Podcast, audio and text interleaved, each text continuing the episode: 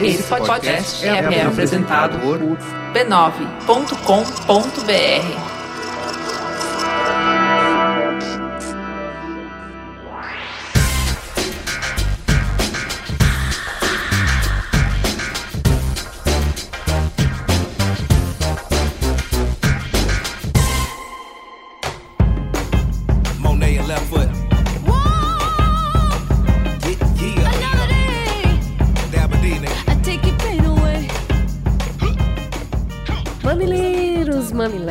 mamiletes, eu sou a Cris Bartz. Essa é a minha cúmplice. A Juva Lauer. E você está ouvindo Mamilos, esse podcast fofo semanal que discute, debate, conversa, abraça, beija, esperneia os temas que polemizaram a internet durante a semana. Bora conversar com carinho, respeito, as diferenças e trazendo cada vez mais ouvintes. E essa semana a gente tem na trilha Janelle Monet. Bonito esse nome, né? É lindo. E ela é linda, ela é toda certa, voz linda. A gente vai falar um pouco mais dela na teta da semana, mas ela sambou na cara do machismo essa semana, então a trilha dela, nossa homenagem a Janelle Diva. Solta o som aí, Caio. Now let me see you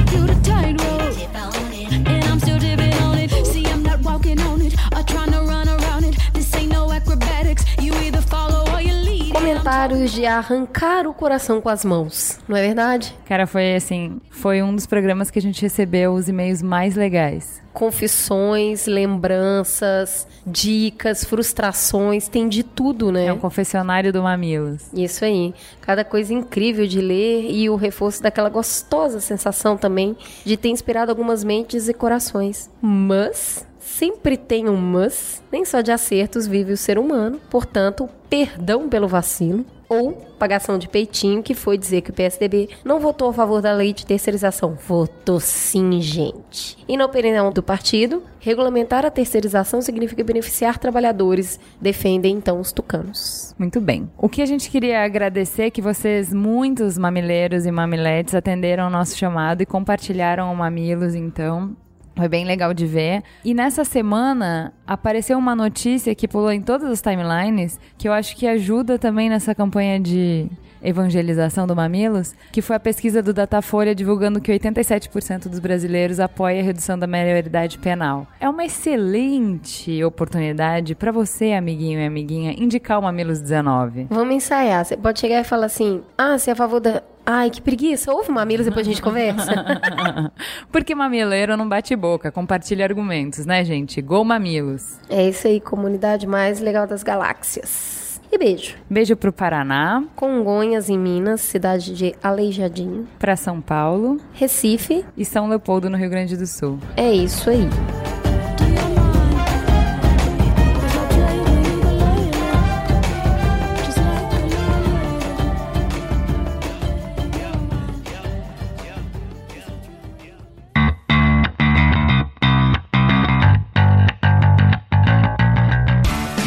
Mamiletes! Eu sou Alexandre Maron do podcast Zing, aquele que traz conversas profundas sobre assuntos aparentemente banais. A primeira temporada do Zing tem apenas 10 episódios e o último, ou melhor, a segunda parte do último episódio é muito especial e vai ser lançado na próxima segunda. Então, junte-se a mim e a Luciano Biniski para falarmos de como a serialização pode dar a dimensão de assuntos tão delicados e importantes como a aceitação de minorias. Prepare-se porque a gente vai parar um mês só e depois volta com muitas novidades. Beijo, Ju. Beijo, Cris.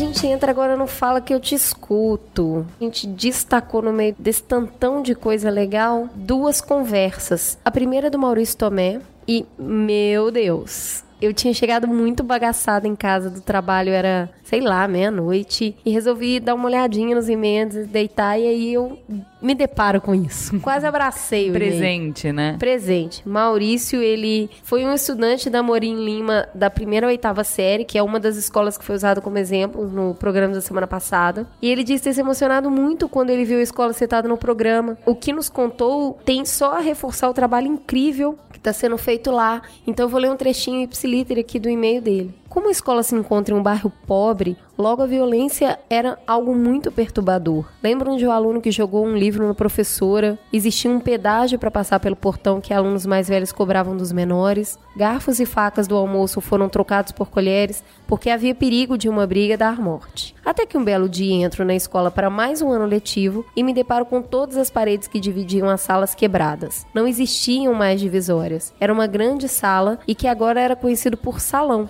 Nos dividiram em grupos de cinco, explicaram que o modo de estudar teria mudado e agora teríamos que concluir 20 roteiros de estudos. Não haveria mais prova. A única coisa que diria-se passamos e a conclusão desses relatórios. Depois faláramos que teriam novas aulas, como dança, música, química e coisas que nunca tinham existido antes. Nossos horários ficavam ali nas paredes para a gente saber que aula teria, era necessário constar para onde ir. Ele diz ainda que o primeiro momento foi um oba-oba geral, uma sensação de tudo pode. Que legal, eu não, tenho, eu não vou ser cobrado por nada, então eu não vou fazer nada. É, eu achei legal que esse foi o ponto que a Tati levantou no programa, né? Tipo, puta, se eu fizer isso, meus alunos não vão fazer nada. Exato. E aí foi realmente o que aconteceu. Só que aí, o que, que ele diz? Que o tempo foi passando e eles foram ficando muito entediados. Porque não tinha nada pra fazer. E aí perdeu a graça. E aí ele, eles acabaram pegando o roteiro no- naquele sentido de, ai, tá bom, deixa eu ver o que, que é isso. E ele diz meio que, meio sem perceber, em muito pouco tempo, os alunos criaram um senso de responsabilidade incrível. Então, ele relata as principais mudanças que eu vou ler novamente em Ipsilitre. O ambiente era outro. A escola, aos poucos, foi ficando mais pacífica, não tinha mais pedágio, brigas eram raras e todos, por pior que fosse sua situação, estudavam tranquilamente. Os pais começaram a ser mais participativos, eventos como o Dia do Pão, em que os pais iam à escola para aprender a fazer pão, que era depois compartilhado por todos, até o teatro de bonecos foi feito por um grupo de mães. E aí ele finaliza ainda de uma forma super carinhosa, mandando um recado para mim, falando que eu não preciso me preocupar com a Tatá, porque ela vai passar no vestibular assim, assim como ele passou. Eu, oh, tem como não amar.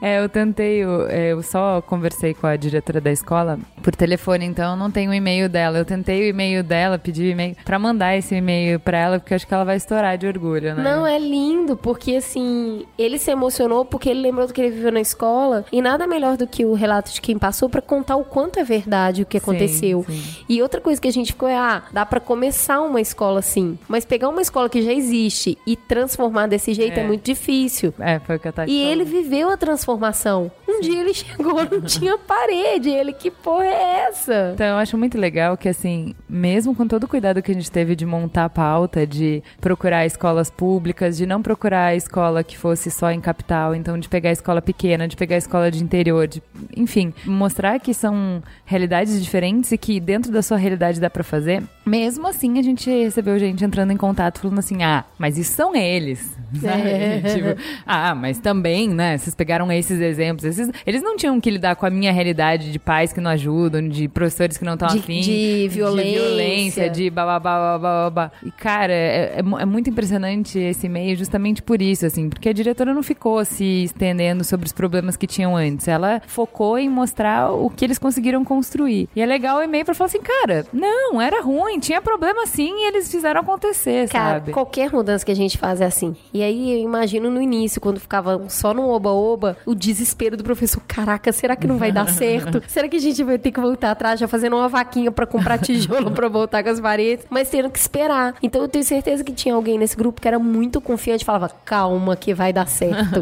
Sempre tem alguém assim, né? Espera mais um pouco. E o pessoal foi gerenciando a ansiedade até que um belo dia os alunos falaram: ai meu, sério, vamos lá.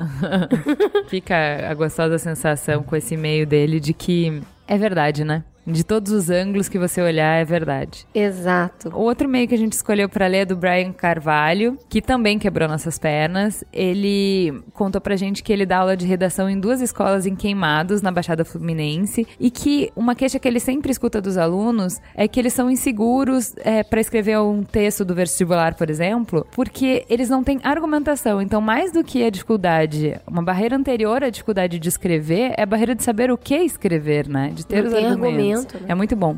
Aí o que, que ele fez? Recomendou às turmas da terceira série do ensino médio que escrevessem redações a partir dos temas discutidos no Mamilos. Então, imagina que incrível. Ele falou: ó, gente, vocês estão com problema de argumento? Então, ó, essa galera aqui já separa, já faz um, um, um cronograma, um- já planifica todos os argumentos que vocês precisam, tá ali, tá estruturado, tá mapeado. Com esse mapa, vocês conseguem escrever a redação de vocês. Achei muito legal que ele é, explicou o que, que era um podcast, explicou qual era a proposta do Mamilos, pediu para eles ouvirem pelo menos um programa, que eles poderiam escolher qual, e fazerem um texto sobre a teta do episódio. Então, assim, além de dissertações super legais sobre violência policial, síndrome de Down, aborto, greve dos caminhoneiros, ele ouviu do pessoal muitos elogios pro Mamilos, comentando com ele que os debates ajudaram muito na compreensão dos temas, das sutilezas e das complexidades. E ele vai até além. Ele falou que ele vai dar uma aula sobre estratégias argumentativas, tendo como referência os argumentos do Túlio e do Jorge, convidados do programa de cotas.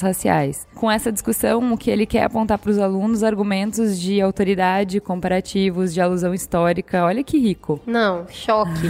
choque define. O que ele quer é ouvir um trecho, comentar teoricamente, debater as ideias ali expostas, daí depois ouve outro texto e vai fazendo esse movimento até o final do programa. Então, assim, eu quero dizer que após esses comentários, queremos fazer um comunicado que estamos acabando Mamilos.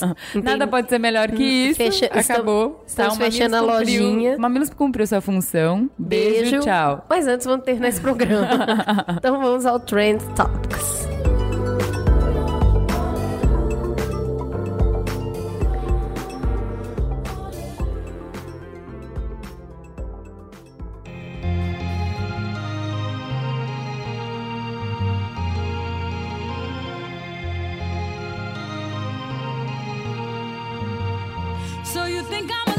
Começar então o Trend Topics com seis tweets do padre Fábio de Mello contra a homofobia. E aí, o que que pegou? O que eu acho bacana é que, assim, nesses tempos de conservadorismo, de uma pressão bem grande da sociedade para se refrear as pautas progressistas, a gente acaba rolando um ranço contra religiosos de uma forma geral e pode, a gente escorrega mesmo até para uma intolerância, generalizando, né, colocando é, o discurso na boca de todo mundo. Então, por isso que é tão legal iniciativas como do padre Fábio Melo de respeito, né, e de civilidade é, serem reverberadas bastante porque nos ajudam a, a dar nome aos bois, né, e separar o joio do trigo. E aí é muito interessante falar isso, porque o que a gente diz é que você está combatendo um discurso de ódio, mas não dá para combater um discurso de ódio com ódio, porque se existem dois ódios, o que que vai diferenciá-los? E então, se a gente não concorda com certas posturas, não dá pra ficar igual pra combater, senão você vai se tornar justamente aquilo que você tá combatendo. E se você parar um minuto pra pensar e respirar e passar raiva, você sabe que não são todas as pessoas religiosas que pensam assim. Não, definitivamente não. E aí, acho que vale a pena é, ler para quem é, perdeu essa, Cris, quais foram os tweets dele. Vamos lá. A união civil entre pessoas do mesmo sexo não é uma questão religiosa.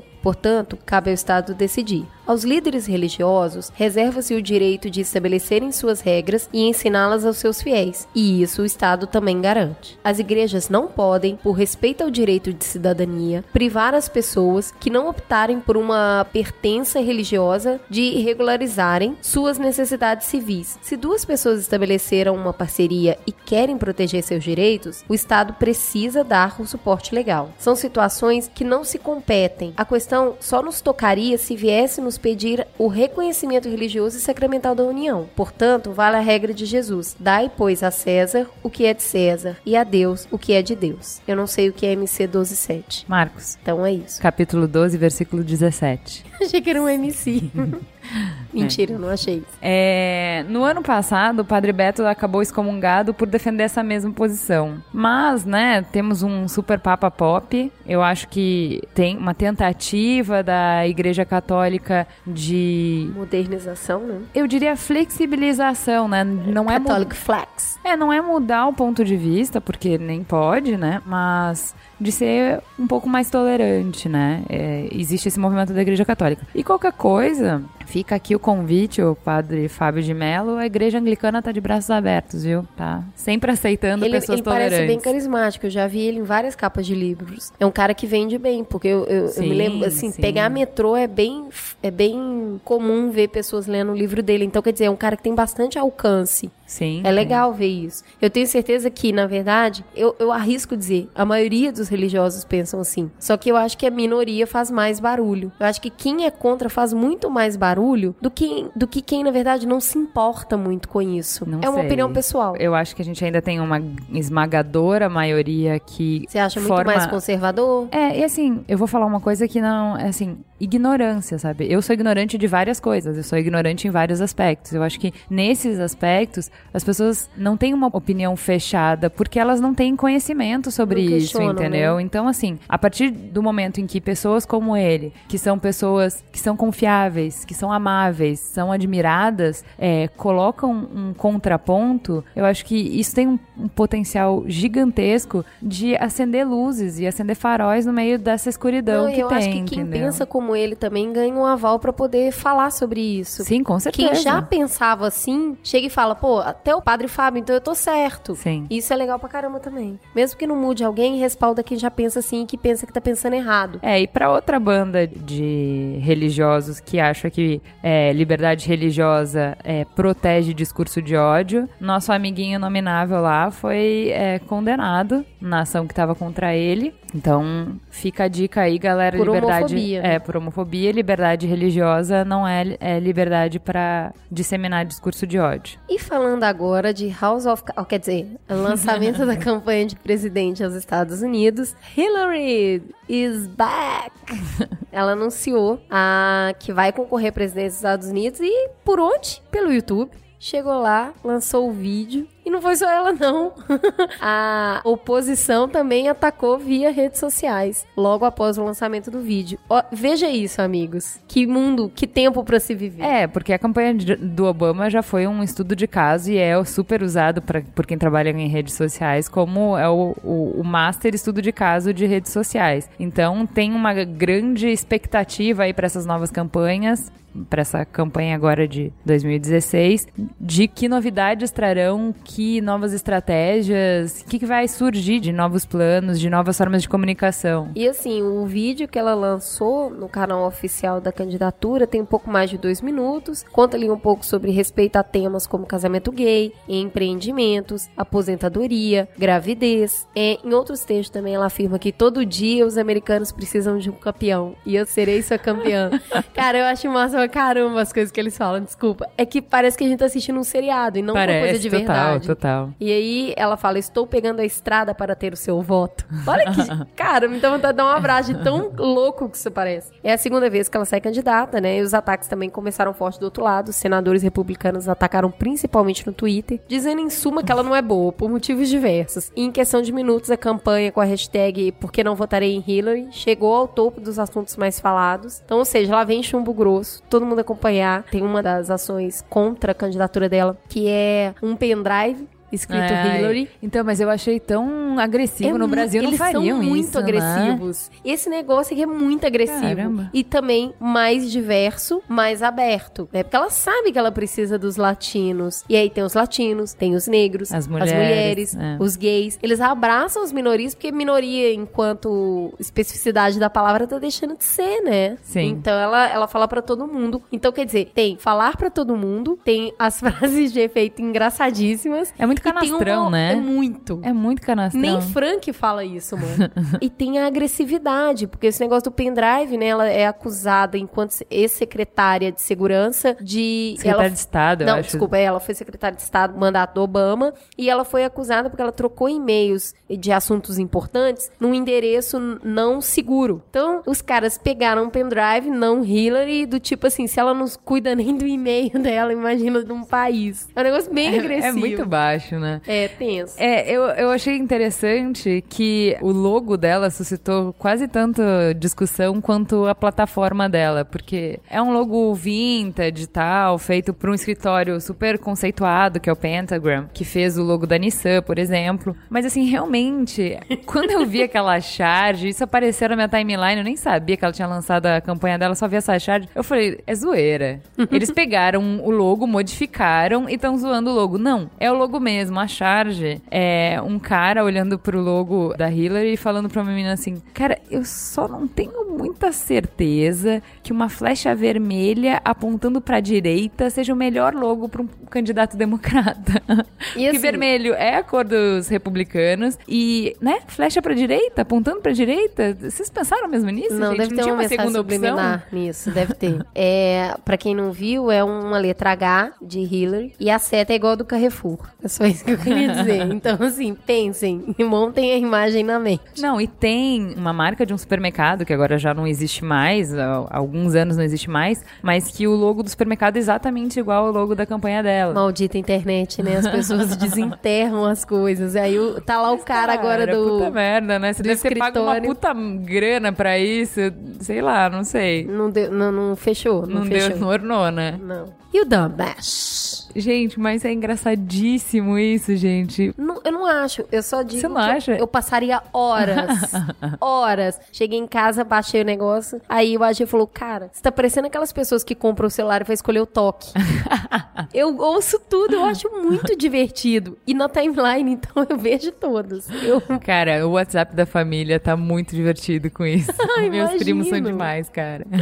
Bom, ele foi lançado no dia 27 de março, esse aplicativo, e já chegou arrasando, assim. A grande sacada, sei lá se é uma grande sacada, mas tem uma sacada aí, que é utilizar o algoritmo conhecido dos editores profissionais de vídeo que sincroniza a gravação de um áudio com o movimento da boca de um personagem em uma gravação. Então, tá feita a mágica. Mesmo um usuário que não tem aptidão nenhuma de dublagem consegue sincronizar. E assim, pode ser um mega bairrismo meu, mas os brasileiros são muito bons. As pessoas subiram de né? Então, quer dizer, tem o áudio, você sobe um áudio já existente e depois dubla. Eu sou apaixonada por dublagem. Eu, eu, eu sou uma dubladora frustrada. Só que eu tenho sotaque. Pelo menos Sim. é o que as pessoas dizem, apesar de eu não reconhecer. e a minha voz não é meio. Eu, eu falo com a língua meio nos dentes. Quer dizer, nunca que eu ia arrumar emprego, eu morrer de fome.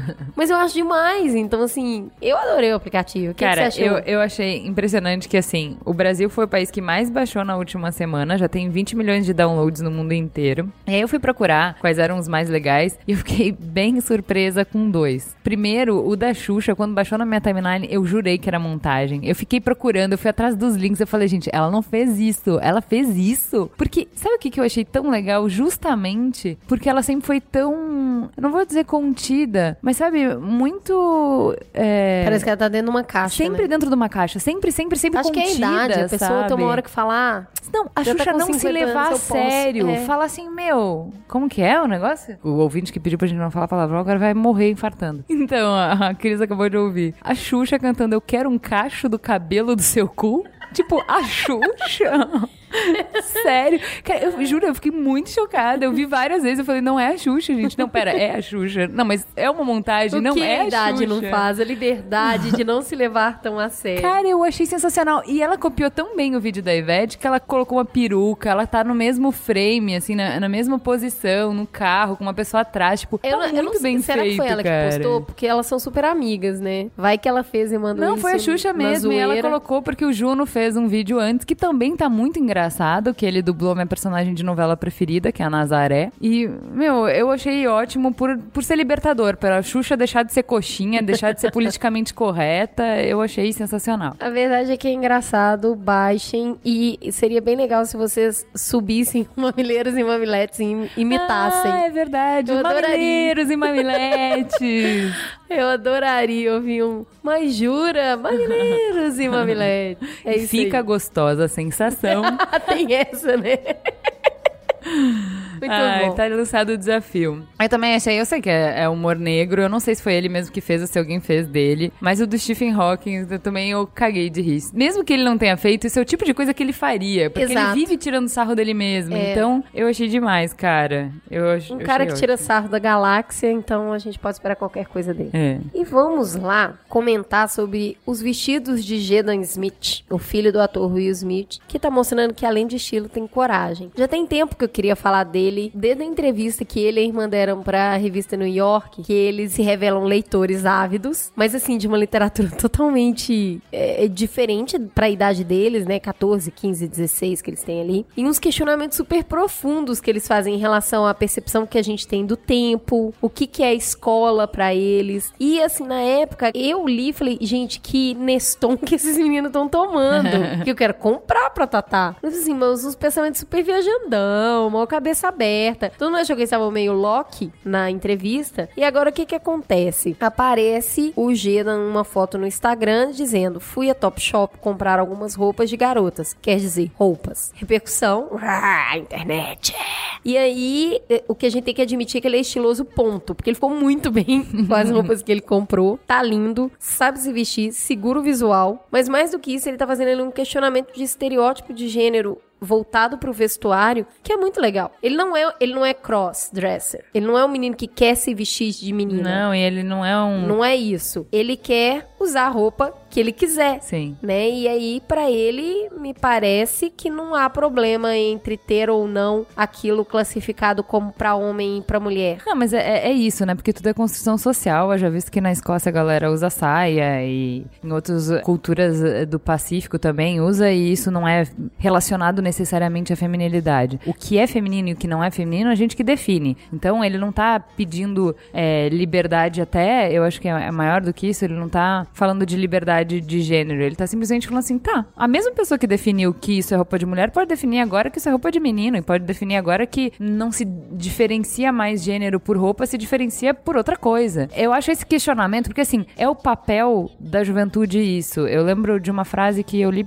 eu era jovem e ficou muito marcado pra mim que é que a febre da juventude é o que mantém o mundo na temperatura normal. Isso sempre me volta à cabeça e é isso que ele tá fazendo. Tipo, ele- o papel dele é questionar. O papel dele é quando eu digo que saia de mulher e calça de menino, é perguntar mas por quê? Mas quem disse? Por que não pode ser diferente? É o papel dele, ele tá aí pra isso. O jovem tá aí pra isso. E o legal é que, mesmo se isso não for tendência, ele nunca mais usar, na verdade ele abre um precedente, porque ele é um, um influenciador pra idade dele, ele é um formador de opinião naquele Sim, meio. sim. E isso me lembrou também uma matéria curtinha que eu li esses dias de uma menina que cansou de se de gastar energia com a roupa pra ir trabalhar. E ela comprou, tipo, 10 camisas Me brancas, identifiquei também. 10 calças pretas Mas e sim. foi trabalhar pra sempre com a mesma roupa, até que todo mundo começou a ficar preocupado, né? Tipo, olha, tá acontecendo alguma coisa, não sei, não é que ela estava fedendo, ela comprou roupas iguais. Ela não queria gastar energia com aquilo. E aí ela falou, gente, não tô entendendo. Esse cara que vem de terno, você nem tem certeza se é o mesmo ou não. O terno é igual. Então, eu acho que tem um questionamento legal aí, que é, que dia que te impuseram que você tinha que ter um montão de roupa e que você tinha que gastar uma mega energia com isso? É. Eu,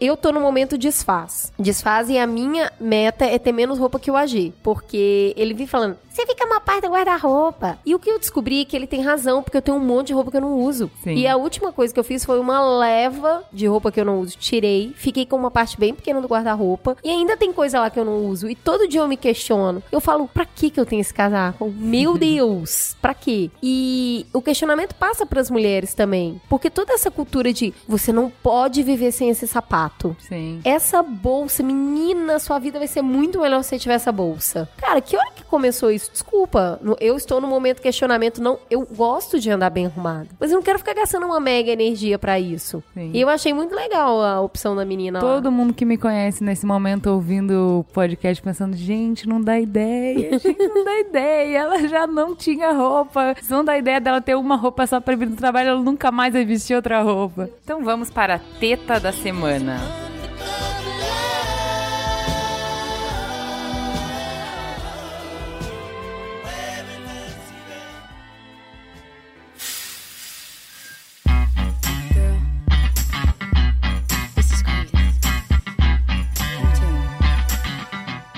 Semana, um tema bem polêmico que gerou muita discussão e que a gente vai aproveitar usar de trampolim para falar de coisas mais sérias e mais interessantes. Foi um ensaio fotográfico feito com uma gestante de nove meses, o marido dela, que é fotógrafo, que fez, e a intenção dele foi inovar, fugir do padrão machista dos ensaios com gestantes sempre vistas com uma fragilidade inexistente. Provocamos. Essa foi a ideia. O resultado são fotos super sensuais de uma gestante nos modelos de revistas masculinas, como a VIP, por exemplo, com bem menos classe. E gerou muita polêmica e discussão. A gente vai usar esse ensaio como ponto de partida para discutir a representação do corpo feminino na mídia e na publicidade, as expectativas sobre o nosso corpo e comportamento e sobre a diferença entre empoderamento e superexposição. Para falar sobre isso com a gente hoje, na bancada estão Ana Castanho, que é planejamento e moderadora de um grupo secreto do Facebook sobre gênero na publicidade.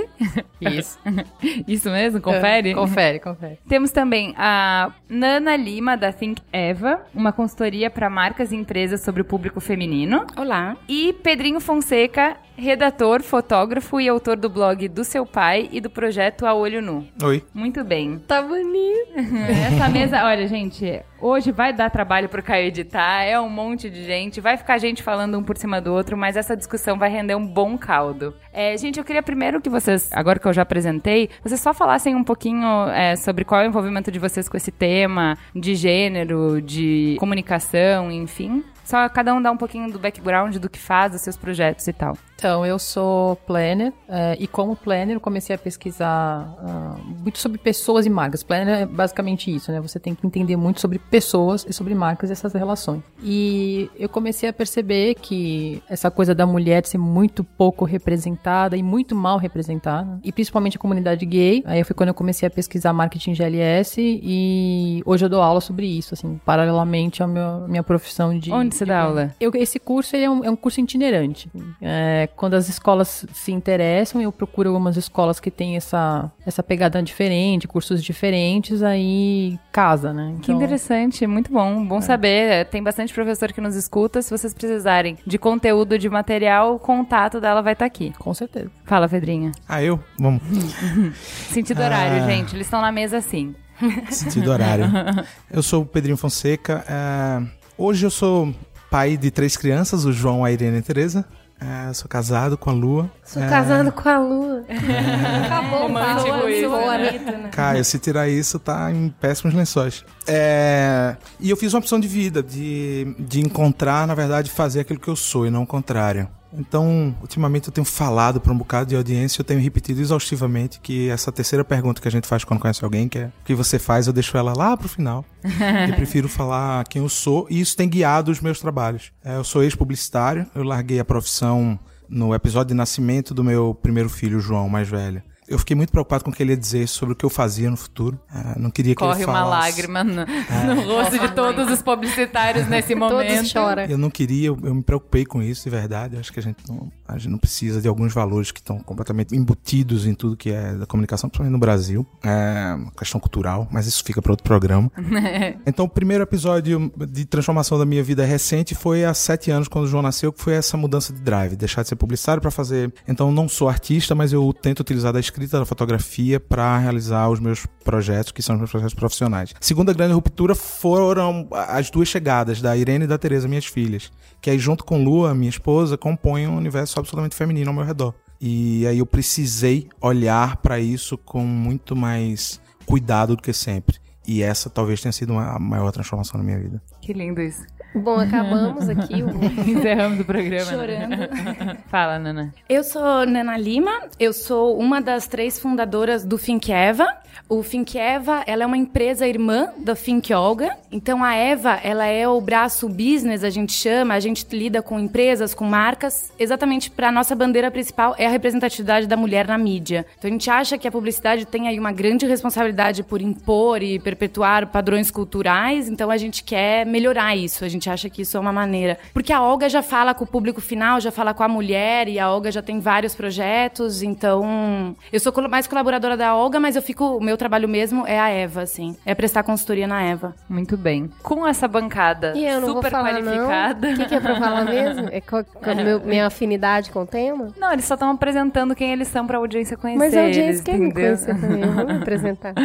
Então, com essa bancada super qualificada, a gente vai passar por alguns conceitos importantes antes da gente analisar realmente a foto, que é uma coisa que a gente fala bastante no Mamilos. Gente, antes de ter opinião, tenha informação. Vamos lá, vamos atrás para entender algumas coisas. Então, assim, a gente vai jogar aqui alguns conceitos, colocar algumas discussões para vocês, para que quando chegar na hora da discussão da opinião, vocês não tenham que aceitar a nossa opinião. Baseado nos mesmos conceitos que a gente vai apresentar aqui, que nos nortearam para ter a nossa opinião, vocês formem a de vocês. Vocês. Bom, o primeiro, eu queria que vocês me ajudassem a falar um pouco sobre objetificação. O que que é isso? O que eu vejo como objetificação, pode ser que algumas pessoas não, não concordem, mas eu acho que é você não prestar dignidade a outra pessoa, assim. Você não se Em que impor- sentido? os desejos e, e as vontades dessa pessoa e, e a forma como ela se enxerga. É como se a mulher tivesse a obrigação de servir um homem dentro de um relacionamento heterossexual, por exemplo. Se ela não tá com vontade de fazer sexo, ela tem que fazer porque é uma necessidade do homem fazer o sexo. né? Então acho que essa relação é você não, não prestar dignidade pra essa pessoa. Você não se importa. Ela é uma com- coisa. Ela é uma coisa, um objeto. Ela é uma coisa que existe para um fim. Exatamente. Ela não, ela não tem um, um sentido em si mesma. Não tem. Não tem sentimento, não é. Não, é tem alguma coisa. Não tem emoções. Ela simplesmente está ali para servir, como um objeto. Ele tem um, um objetivo final e ele tem que te satisfazer. E eu vejo muito a mulher, tanto na propaganda quanto em muitos relacionamentos que eu observo ao meu redor, eh, heterossexuais principalmente, ela, ela serve disso. Ela é um objeto ou para mostrar ou para ser usado. É, eu acho que fica fácil de entender quando você fala assim, pensa bem na gramática, né? Objeto e sujeito, né? O objeto você atua nele, né? Ele não tem ações, ele não tem emoções. Então o sujeito é o que atua, é o que atua, o que tá lá, você, o, suje- o objeto simplesmente ele serve para que o outro atue nele, assim. Atue ou veja ou observe ou seja para o prazer do sujeito, sabe? Então eu acho que é mais fácil entender quando você põe nesses dois lados, assim. Tem isso de uma coisa que a Ana falou, é- essa ótica, ela, ela também ela me toca muito, que é quando você entende que o problema talvez esteja justamente no sujeito. Ou seja, antes de você pensar na objetificação como quem é alvo, a primeira vítima é aquele que olha pra alguém como se esse alguém fosse um objeto. A primeira vítima de histórica, filosófica é aquele é, que está diante de alguém e não enxerga o outro como a si próprio. Então, talvez tenha primeiro um problema de identidade que vem antes até da, de não olhar com dignidade para o outro, é não olhar para si próprio como uma representação humana. É, ou seja, de não se entender e não entender qual é o seu papel diante daquele e não entender o papel daquele diante de si próprio e não conseguir fazer uma inversão dessa sentença de pensar um momento em que ele não seja o sujeito. Isso é, eu acho que é, uma, é um problemão. Quando vocês falam isso, eu não consigo enxergar que as boas pessoas que me circundam fariam coisas desse tipo.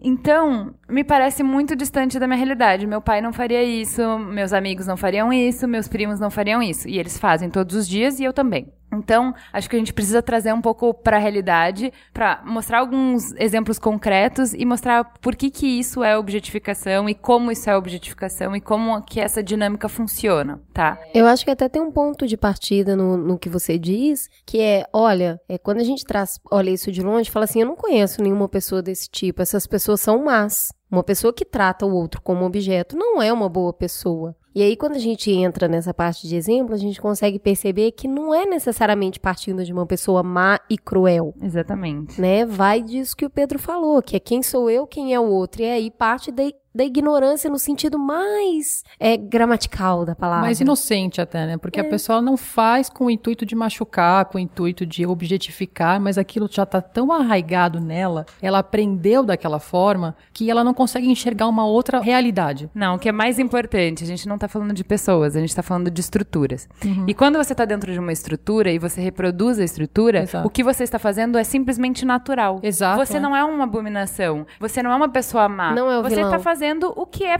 É assim que é. Você Perpetuando nem, o comportamento, É, você né? nem sabia que existia outra maneira de fazer. Uhum. Você tá fazendo como sempre você viu fazer. E é daí que vem a importância do questionamento da comunicação. De como a mulher é representada na comunicação e de como isso dita a maneira como a gente trata a mulher na vida cotidiana. Porque a comunicação, ela mostra o normal. O que pode estar num outdoor, o que pode estar estampado numa capa de revista, ele tem que ser normal. Porque você não vai colocar uma maldade, uma abominação na capa da revista. Então aí, com esse olhar, pensando sobre isso, a gente vai para alguns exemplos da publicidade para mostrar o que, que é objetificação e qual é o- a consequência disso para a vida real das pessoas. Então assim, pegue qualquer campanha de cerveja. Ah, sim, qualquer uma. Quer. Eu queria que vocês falassem um pouco. Não vamos falar sobre marcas, não vamos entrar em detalhes de campanhas, até porque está colocado aqui qualquer. Todas são muito ruins, salvo dignas exceções. Então não é para apontar dedo, ok. É mais a questão de assim, a propaganda de cerveja, no geral, a mulher é um acessório. Ela está ali porque você está bebendo e quando você bebe, você fica atraente e automaticamente as mulheres te desejam. Ela não, ela não tem uma história, ela não tem um background, ela não tem. é, não é nem falar que ela não tem desejos, é isso, ela não tem história. Ela não Ah, tem é. um porquê, uma razão de existir. A Ela mulher é- na própria propaganda de cerveja raramente sequer tem uma fala. Ela não, é como se ela não tivesse nem opinião. Ela tá ali pra servir, pra aparecer e, e encher os olhos dos homens que estão ali. É o máximo que ela, Ela é um faz. enfeite. Ela é um enfeite. Ela é um né? enfeite. Eu acho que, na verdade, ela tá ali para o consumo. Exato. Tudo que é gostoso você quer consumir. A cerveja gostosa você consome. A mulher gostosa você consome. Eu queria dar um exemplo muito claro de que, que a gente está falando de objetificar, que é uma, uma propaganda de cerveja que está falando sobre o tamanho em mls da cerveja. E a gente tem uma cerveja numa mão, uma cerveja em outra mão e uma mulher no centro, né? Ela tá segurando. Então tem 300 ml, 600 ml, 900 ml, sendo que o 600 ml é o tamanho do silicone dela ou do seio dela. Então quando a gente tá falando de tratar como objeto, eu tô falando de produto, ela o produto e o outro produto. Então é exemplo muito claro de tratar como objeto e não como um ser, uma pessoa, tem sentimento, tem fala, deve ter nome, CPF e tudo mais. É, tem muitas campanhas de cerveja que colocam o rótulo no corpo da mulher. É, Ah, como se o corpo fosse a garrafa. A né, garrafa, né? Então ela realmente é um, é um objeto para ser consumido, como você falou, exatamente isso. E qual é o problema disso? Você retratando as mulheres dessa maneira, isso eu acho que não só no- nas propagandas de cerveja Não, também, não, nos não, filmes, tudo, a mídia em geral, assim. Você mostra as mulheres como se elas tivessem só uma camada de profundidade, sabe? Eu estou feliz por servir este homem aqui, pronto. Então eu acho que isso você legitima algumas coisas que ela, essa mulher ela nunca vai ser a vítima, porque ela estava pedindo, porque ela tá naquela posição de objeto, então ela não tem emoções, sabe? Assim, eu acho que é uma linha que vai crescendo e, e vai ficando pior a violência contra a mulher. Ela, ela acaba se legitimando por causa de você achar que aquilo é um objeto, sem sentimento, sem emoções, sem valores, sabe? Tem, tem outra coisa que me toca nesse, principalmente nessa, no exemplo da cerveja, da objetificação, que é o protagonismo sempre, sempre é do homem. Sim. E eu acho que isso também é uma coisa que é, é talvez um- uma das coisas mais preocupantes da objetificação, que é, é o que você falou, Ana falou um pouco, né? A, a mulher tá num papel de servir, é, você também falou, Cris, de ser também um consumo, um objeto de consumo e tal, mas principalmente isso, que é, a justificativa sempre vem, é em torno do homem que acontecem as coisas, e se tiver uma mulher aqui, ela não, na verdade, ela, não- ela só serve ou pro homem, ou pra ajudar na escada da piada, ou, mas a- ela não tem voz, ela não tem posição, ela não pode gostar de cerveja, que também acho isso um equívoco absurdo, um negócio absolutamente antigo. Eu parei de tomar cerveja só de raiva.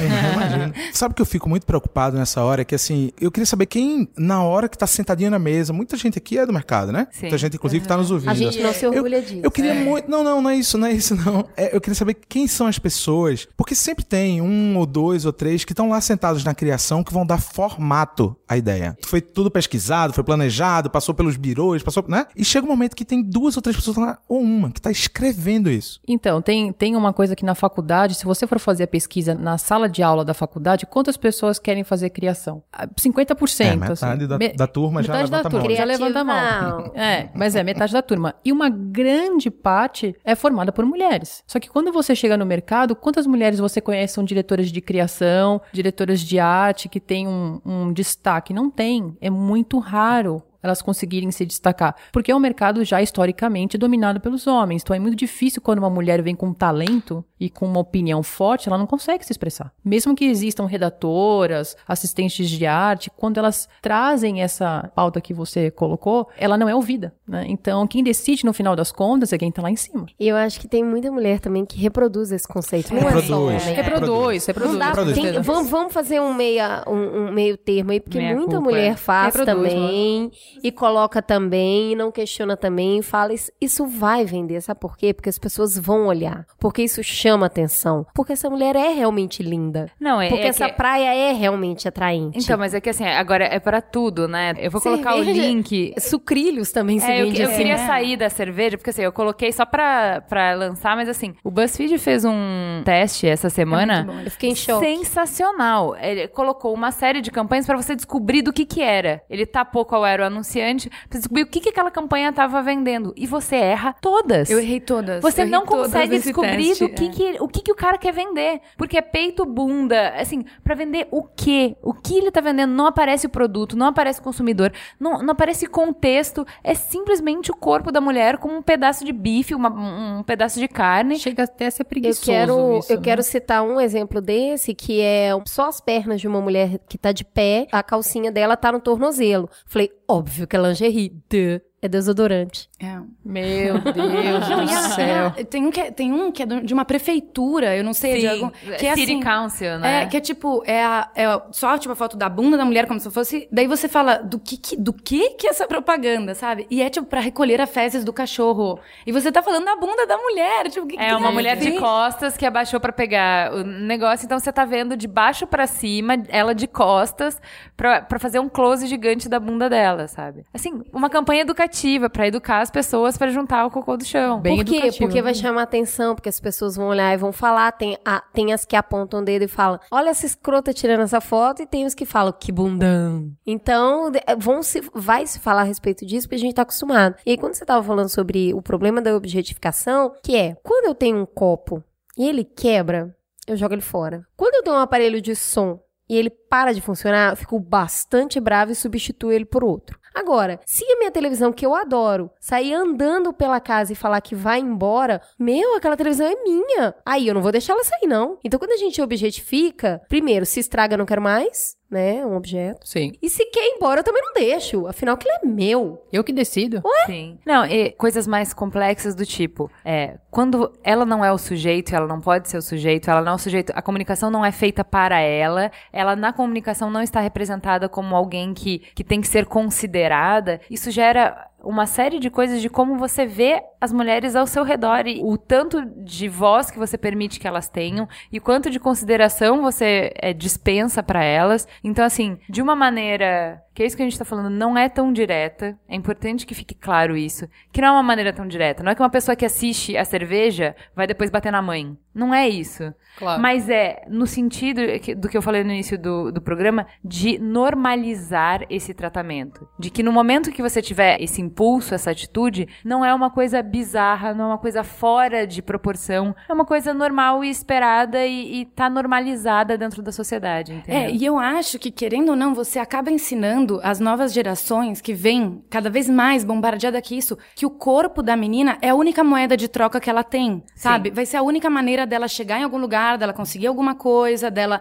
Então eu acho que, que é um muito... espaço público. Porque é um espaço público e é a única maneira que ela tem, realmente. Ela só vai ser considerada pra qualquer coisa de- por- pelo corpo dela. Então eu acho que isso é muito perigoso, assim, porque as meninas Se definem pelo é, a- corpo. a autoestima super baixa, os- as inspirações dela, o que elas almejam ser, acaba sendo muito baixo, sabe? Acaba sendo muito limitado, assim, porque eu não vejo uma mulher, não sei, sabe, numa posição que eu gostaria, porque eu acho que ali não tem mulher, então não é lugar pra mulher, sabe? Ali só tem homens que são sujeitos e não tem nenhuma mulher ali sujeito, sabe? Sim, mulheres são adereços, né? Isso. É, eu acho muito complicado essa questão do corpo da mulher ser público. Porque quando você usa o corpo da mulher para vender qualquer coisa, e quando isso é uma coisa, o corpo da mulher é uma coisa, é uma coisa como uma cerveja, ele tá disposto a escrutínio. Então, se tá gorda, se tá magra, se tá velha, se tá. Porque você fala de coisas. Mas não se fala de homem nos mesmos termos, porque é uma pessoa, ele tem sentimentos. Você não vai falar que ele tá careca, que ele tá barrigudo, que ele tá como um- Você nem conhece o cara. Ele tá falando do trabalho dele, é uma coisa que eu já falei. Tipo, nos vídeos de homens que você não concorda com as coisas que ele fala, você discute as ideias dele. Você não discute No o cabelo, é um o sapato, a blusa dele, porque o corpo dele não é público, não tá aberto pro debate. Eu acho ele é uma que a- pessoa. A, a posse da Dilma agora é um bom exemplo disso, né? Exato. E aí as pessoas falavam que ela é feia, gorda e a roupa dela era horrorosa pra expressar que não gostavam dela. É, uma você vaca. pode, você pode ver que as pessoas, para expressar o descontentamento com o modelo é, político dela, falam, ah, essa vaca, É. essa vagabunda. Não, isso- Isso é um absurdo, porque ninguém tá colocando em questão a honra, entre aspas, dela, né? Porque não, não há nada de errado em ser prostituta, é uma profissão como qualquer outra. Mas o que é absurdo é você colocar em, jogo, É ou isso o então xingamento. o xingamento da honra da pessoa, do que ela é, mas não da- das ideias dela. Sim. É, na posse da Dilma, que você falou, independente de você ser a favor ou contra o governo dela, eu não vi um comentário na minha timeline sobre o discurso dela de posse. Mas eu vi um milhão de comentários sobre a roupa, sobre que ela emagreceu, que ela engordou, que não sei o quê. E é isso, sabe? Você faria isso com um homem que tá lá de terno, comentando. Todo mundo discutiria as ideias do Aécio, sabe? Assim. Sim. Mas a da Dilma a gente discute que ela parece sei lá o quê com aquele vestido, sabe? E quando falaram que a, a- Como é que era o nome da esposa do Michel Temer? É, Ah, claro. não, nossa. E- Marcela. É, Marcela. Temer, que ela roubou a cena na posse porque ela é uma mulher muito bonita, que se veste muito bem. Quer dizer, são umas preocupações, umas observações, assim. Então, Isso de- não ouvir é tão. é, nesse caso político, ele é tão emblemático que o, o panelaço foi marcado na hora que ela tava fazendo discurso na TV. Então as pessoas não querem ouvir. não. É, verdade. De- Na largada já é assim. E esse fato de não ouvir, saindo até da, da propaganda, mas indo pra comunicação em geral, essas coisas se espelham tanto umas nas outras que isso se reflete da, da propaganda usar a mulher como objeto, se reflete na novela. Claro. Se, refle- se reflete na bancada de um telejornal. Que a mulher tem que ser a bonita que usa uma chapa, aquela chapa Power Plus pra deixar o cabelo extremamente liso. E, sabe, é, é- A gente tá o tempo todo sendo sujeitado à ideia de que a mulher, sim, é um objeto. É- a gente tá sujeitado nisso o tempo inteiro. É na rua, mas é, é muito quando a gente acessa os veículos. Você vê na- nas baladas que as mulheres pagam menos. É, então. Mas por que pagar menos? Que é pra lotar, pra ter bastante É, coisa mulher, você porque usar. isso vai chamar homem. Vai Olha chamar só o homem. pensamento dos donos de casa É. noturna. Então, isso é. o tempo inteiro. A gente tá lá em casa sem TV desde dezembro. A gente aboliu a TV. E aí, há uma semana e meia, a gente foi pra Brasília, na casa da minha mãe. E aí, lá, a TV tá funcionando e também a gente não vai ser xiita de dizer eh, desliga, né? E aí, as crianças, num determinado momento, pediram pra assistir um desenho animado. E aí, eu tava assistindo os comerciais. Primeiro, eu fiquei impressionado com a quantidade de comercial na grade de programação pra crianças. Eu sei que isso é um outro assunto para outro programa. Mas uma das coisas que me chamou mais atenção foi um comercial que passou no meio lá da, da grade de uma série chamada Gabi Estrela, do Globo. Gente, é um absurdo. É um absurdo, primeiro, porque aquilo tenta perpetuar a indústria da novela, ou seja, tenta formar criancinhas de 5, 6, 7, 10, 12 anos assistindo novelinha de péssima qualidade literária e de produção, tudo. E o personagem principal, ele se, que é a Gabi, ela se ampara no sucesso de que ela canta, que ela é bonita, que ela namora, que não sei, sobre qualquer valor que ela tenha de, de ideias. Ela não é uma heroína que se baseia numa coisa que é absolutamente Que natural tem das algo a que fazer, não a tem. falar, a Não, não mudar, tem. a construir. Não, não tem. ela só é bonita, fim. Na Essa verdade- é a razão de existir. A personagem serve, na verdade, pra continuar construindo essa é, o que já foi eternizado, né? Que é essa ideia de que a mulher lá, quando ela vira protagonista, porque ela é bonita, ponto. E se ela não for bonita, É, e, e isso, é uma, aí a gente já passa para a segunda parte da pauta, que é falar sobre as expectativas sobre o nosso corpo, porque a partir do momento que você é um objeto, tem uma série de expectativas de qual é a sua função social, porque a sua função social não é existir, não é cumprir um propósito. A sua, a sua função social, você tá ali para alguma coisa. Então você tá ali para procriar, você tá ali para ser bonita. Por isso que é uma afronta para a sociedade uma mulher não ser bonita. É uma afronta. Que direito você tem de existir, de respirar, de custar, né, de ocupar um espaço e, e é, custar recursos da sociedade, se você não faz esforço para ser bonita. É a única coisa que eu te pedi. Você só serve para isso. Como que você ousa ser gorda? Como que você Verdade. ousa não depilar? Como que você Não alisar o ousa cabelo, não né? alisar o cabelo? Como que você ousa ter envelhecer? Como você ousa envelhecer? Pior do que isso que aconteceu com a Janelle, que assim, como você ousa ser bonita e não estar à minha disposição? Que um, um fã dela colocou no Twitter que tipo, ai que saco esses terninhos, para de ser profunda e seja gostosa. Eu, hein? E ela falou: "Shh, senta quietinho, que eu não tô aqui pra consumo masculino. Minuto de silêncio, palmas.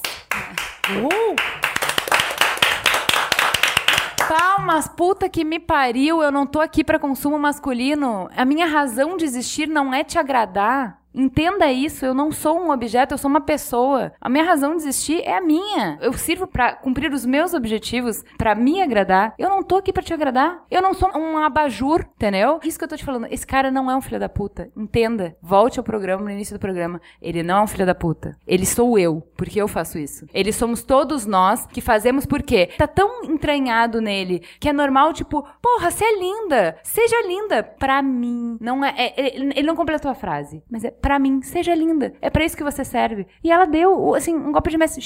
Não tô aqui pra você consumir. E aí o cara para pra pensar e, tipo, meu, não era isso que eu quis dizer, me desculpa. Tipo, não era isso. Não, não quis ser agressivo, não quis ser machista, não quis ser nada disso. Tipo, falei merda, desculpa aí. Não estamos aqui pra julgar o cara, entendeu? Todos nós fazemos isso, mas é só pra você entender. Se de repente tudo que a gente tava falando até agora de objetificação era uma coisa tipo, "Né, ninguém faria isso. Você faria, você olha o Oscar e fala, ai, não acredito, Meg Ryan tá derrubadaça, hein, gente? Derrubadaça. Não, você vê o link lá, sei lá, Daniela Saraíba. Ixi, não sei o nome dela direito. Saraíba, eu acho. Aparece com furinhos na perna na praia. O que, que você faz? ousa? Clica. Mas você como clica ousa? e vê. Como ela ousa, sabe, ter celulite? Não ter nenhum outro. É, porque incomoda muito quando surge uma mulher que não tenha só o atributo físico ou sexual, assim, sabe? É só- Não, eu, eu tô acostumada a ver mulheres dessa maneira, sabe? Como que ela tá se usando como a Janela? Eu tô se usando apresentar de outro, com outros atributos, sabe? Que foi o caso da Beth Faria, quando ela saiu de biquíni É. na praia, as pessoas escracharam. Gente, ela tem quase 80 É. anos, com um corpo muito, muito bonito, pelo menos pra mim, eu acho um corpo muito bonito. E pra idade dela ainda, toda conservadona, bonitona, assim, mas as pessoas preferiram olhar que ela estava com a barriga caída, com o peito caído, que não sei o quê. Sabe, gente, ela é uma mulher de 80 anos, ela tem o direito de envelhecer, ela tem o direito de amadurecer. Porque se fosse um homem, ok, o homem queria barriga mesmo, é normal, né? A, a mulher vai É o começar... calo sexual É, dele. a, a minha mãe costumava falar que mulher não envelhece, ela fica loira. É. Porque você, você tem Você aquela não fica obrigação- cabelo branco nem, nem Você não fica, é, porque a minha mãe era morena, hoje ela é loira platinada. e, e eu acho, eu achei muito triste quando ela me falou isso, porque parece que ela não tem o direito de envelhecer, não, tem o Não. direito de criar uma ruga. Mas o homem, quando começa a ficar com cabelo branco, Ah, é charme, é experiente. experiente. Não, pra mim o pior exemplo, Eva, é do...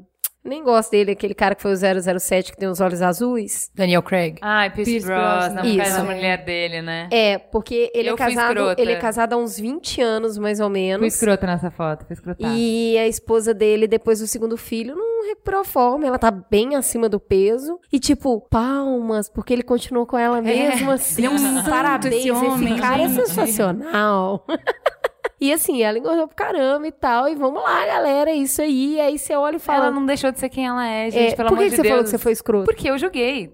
Como? Esse cara é casado com essa mulher? E assim, isso é uma coisa que eu só entendo hoje, que eu sou casada há um tempão, que eu entendo quão pouco é, é relevante pra você ficar com uma pessoa o peso dela. Na boa, em todos os aspectos. Porque assim, ser casado é uma coisa tão complexa, tão complexa, tanta coisa que o tem peso que é o fechar. que pesa menos. Tipo, assim, sério, é o jeito que a pessoa faz xixi, é o jeito que ela cuida do dinheiro dela, é pra onde ela quer ir pra vida, é todas as pequenas coisas, o humor, assim, sério, são um zilhão de coisas que contam. E além de tudo, além de grana, é, vida prática, é, visão de futuro, tudo funcionar, ela tem que te satisfazer na cama. Fim, tem que fazer isso. Meu filho, 100 quilos, 90 quilos, 30 quilos, 20 quilos. No final do dia, você tem que excitar a pessoa e tem que realizar as fantasias dela. É isso! No final do dia, é isso. E é- é coisa demais pra uma pessoa só resolver. E aí, quando eu vi a imbecilidade do comentário, a superficialidade do que eu falei, sabe? Do- tipo, cara, essa é a mulher dele, a mulher com M maiúsculo, que deu tipo, dois filhos 20 pra anos, ele. né? Aí, tipo, sabe? olha, amor, 20 anos, você tá. Você engordou, a gente vai ter que se separar. Qual a dando lógica, né? Tipo, Mas é que eu peguei é- meu sentimento, guardei aqui nesse potinho e vamos nos separar. Mas nós, mulheres, que eu acho que a gente também tem que desconstruir muito. Porque eu me pego muito vendo uma amiga que eu não vejo há muito tempo. Tipo, a- sabe aquela coisa? A primeira coisa que me dá é que eu comentar alguma coisa físico dela. Por quê? Por quê? Tem mil coisas acontecendo na minha vida e na dela pra comentar. Do que só fosse. Eu lembro uma vez eu tava numa- na empresa que eu trabalhava antes, a- uma diretora, ela voltou de licença maternidade assim com dois meses. Que eu falei, como que essa mulher já tá de volta, sabe? E ela voltou, tipo, sabe quando você vê que a mulher tá assim, com olheira, deveria estar querendo voltar, mas com a casa e a filha e bebê e tal. Eu entrei na reunião, eu não sei como, baixou um santo, mas eu, eu freiei assim e falei, não, não vou falar. Mas a minha reação ia ser, caramba, Cristina, como você emagreceu? Tipo, meu Deus, a pessoa acabou de ter um filho. É isso que eu vou comentar com ela, sabe? Isso é a coisa. é, mas a gente tem que desconstruir isso como mulheres, assim, sabe? Que parece que. E às vezes não é por mal, você quer agradar a sua amiga. Mas daí você dá. Você parece que passa que o único valor que você vê nela é o físico dela, sabe? Sim, total. Não é o nossa que você conseguiu essa promoção, você conseguiu, sabe? É, Não, a sua você cabeça é uma merda. É. Ela liga a luzinha. Hum, ela engordou. Ah, mas na hora. Liga. Então, tipo, o que aconteceu com o cabelo dela? Aquilo que você falou, né? Quando culturalmente já tem uma coisa que é, é, que faz parte e tal, a gente passa a não perceber isso. A, a- a gente faz já parece que é muito natural, parece que é muito normal a gente olhar pra, pra... E nesse caso, falando de mulher eh, especificamente, é, é volta pra objetificação e já vai pra... É isso, é como eu olho pra ela, é o né? único que é que- valor, né? É, Então, mas isso que você falou da, da campanhas de gravidez é muito cabelo o mostram que você não pode sair se seu cabelo não estiver arrumado? É. Quanta campanha do depilador fala que você não pode ir pra praia se você não tiver depilado? Quanta cam- E o que eu tô falando não é que a campanha cria o, o comportamento, não é isso. Mas é que a campanha normaliza o É. comportamento. Ela reproduz e normaliza. É. Por que reproduz? Repro- Reproduz Assim, o que as ela- pessoas ela não- falam, reproduz. ela- Você falou do seu comentário Ela com a mulher do, do, do, do, do gato lá. É, mas isso é, acontece o tempo inteiro. E nas redes sociais isso acontece, meu Deus, né? É Essa repetição de um gesto lá fora que se traz pra uma pauta dentro daquele seu pe- pequeno grupo que é seguro, né? De você ir lá e falar determinadas opiniões, mas que na ve- na verdade você continua repetindo esse tipo de pensamento e vai, vai tudo se cristalizando como se fosse absolutamente normal. É normal falar, é, é- é normal o poke na- nas redes, é normal fazer o comentário quase pejorativo, mas que é uma brincadeira, mas que não é, que é, que não é, e fica essa. Então, eu vi inclusive o manual de vocês maravilhoso que vocês postaram um dia desses é, sobre coisas que, que os homens podem estar fazendo e que talvez não estejam sentindo. É, isso precisa ser disseminado. Porque, assim, é verdade. É, Eu é- pensei em Link fazer na uma pauta, tatuagem. é, link na pauta. É, é- é muito. Link na pauta. É, é isso, é muito. Eu acho que é muito sintomático dessas nossas reproduções e mais, que é. Aí vem também, depois eu acho que a gente vai voltar pra esse assunto, mas que é muito da gente estar num momento social e. e e antropológico, a gente vai precisar estudar muito isso, da, da repetição, dos espelhos, né? Essa sociedade de exemplo que ela é, é muito boa quando ela é boa e quando ela é ruim ela é péssima. Que é essa normatização, é essa é deixar com que as coisas estejam cristalizadas de então porque sempre foi assim, Sempre assim, porque é né? assim, porque historicamente, porque porque eu estou ofendendo a mulher se eu falar isso, se eu me comportar de tal jeito, tá ofendendo porque ela não é objeto, ponto, na- nasce daí. Mas piora muito, muito, muito quando você encontra uma voz igual a sua do lado. Sim, Então, isso chancela o seu pensamento. Exatamente. Então, o que é que acontece? A gente precisa colocar voz nesses momentos onde a coisa está quase se normalizando, se cristalizando para alguém parar para pensar, porque alguém vai parar para pensar. É, é interessante isso, até no Mamilos, porque é, muitas vezes as pessoas mandam um- os- muito tema feminista pra gente. E ninguém manda pauta de economia, pauta de política. Agora não mais, tá, queridos ouvintes? Mas assim, ah, poxa, elas são mulheres, elas vão adorar esse tema, né? É. Então assim, olha, Isso não... me é- incomodava pra caramba no início, eu ficava muito brava, porque eu falava assim, tipo, ah, a gente foi convidada pra falar no Anticast. Nossa, vamos falar no Anticast, não tenho nem roupa pra ir no Anticast e tal. Do que que a gente vai falar sobre gênero, construção de gênero, não sei o quê. Parece, tipo, cara, eu leio pra caralho, eu, eu sei falar sobre qualquer coisa, tipo, só me chamam pra falar sobre isso. É, o que acontecia até então, a Ju até colocou muito bem na época, falou, nós somos feministas, o podcast não é sobre feminismo. Então, com o tempo as pessoas foram entendendo isso e chega muita coisa pra gente hoje, né? Eu acho que te- as pessoas veem, terceirização, manda. Maioridade penal, manda. Ah, protesto, não, não, manda. Então, diversificou bastante, mas no início era isso. Pô, se, se é um podcast que duas mulheres fazem, é claro que elas vão falar de, de coisa de mulher, né? Não, eu, eu acho legal que a gente até corrigiu Coisa de isso. mulher já é tenso. É, a gente até corrigiu esse olhar de entender que, assim, não é que a gente só saiba falar de assuntos feministas, mas é se não nós, quem? E a gente entendeu isso. Então, tipo, a gente é muito mais aberto hoje pra pauta feminista e tal, do que eu era no início, porque eu falava, gente, eu não quero falar só sobre isso. Mas a gente entendeu que se não nós, quem? Quem que vai dar voz pra essas coisas? Se não, se não for no Charlie Brown, né? Mamilos, quem que vai falar? Ju, tem uma educadora, a Drica Guzzi. Ela vai nos ouvir porque eu vou mandar o link pra ela, então.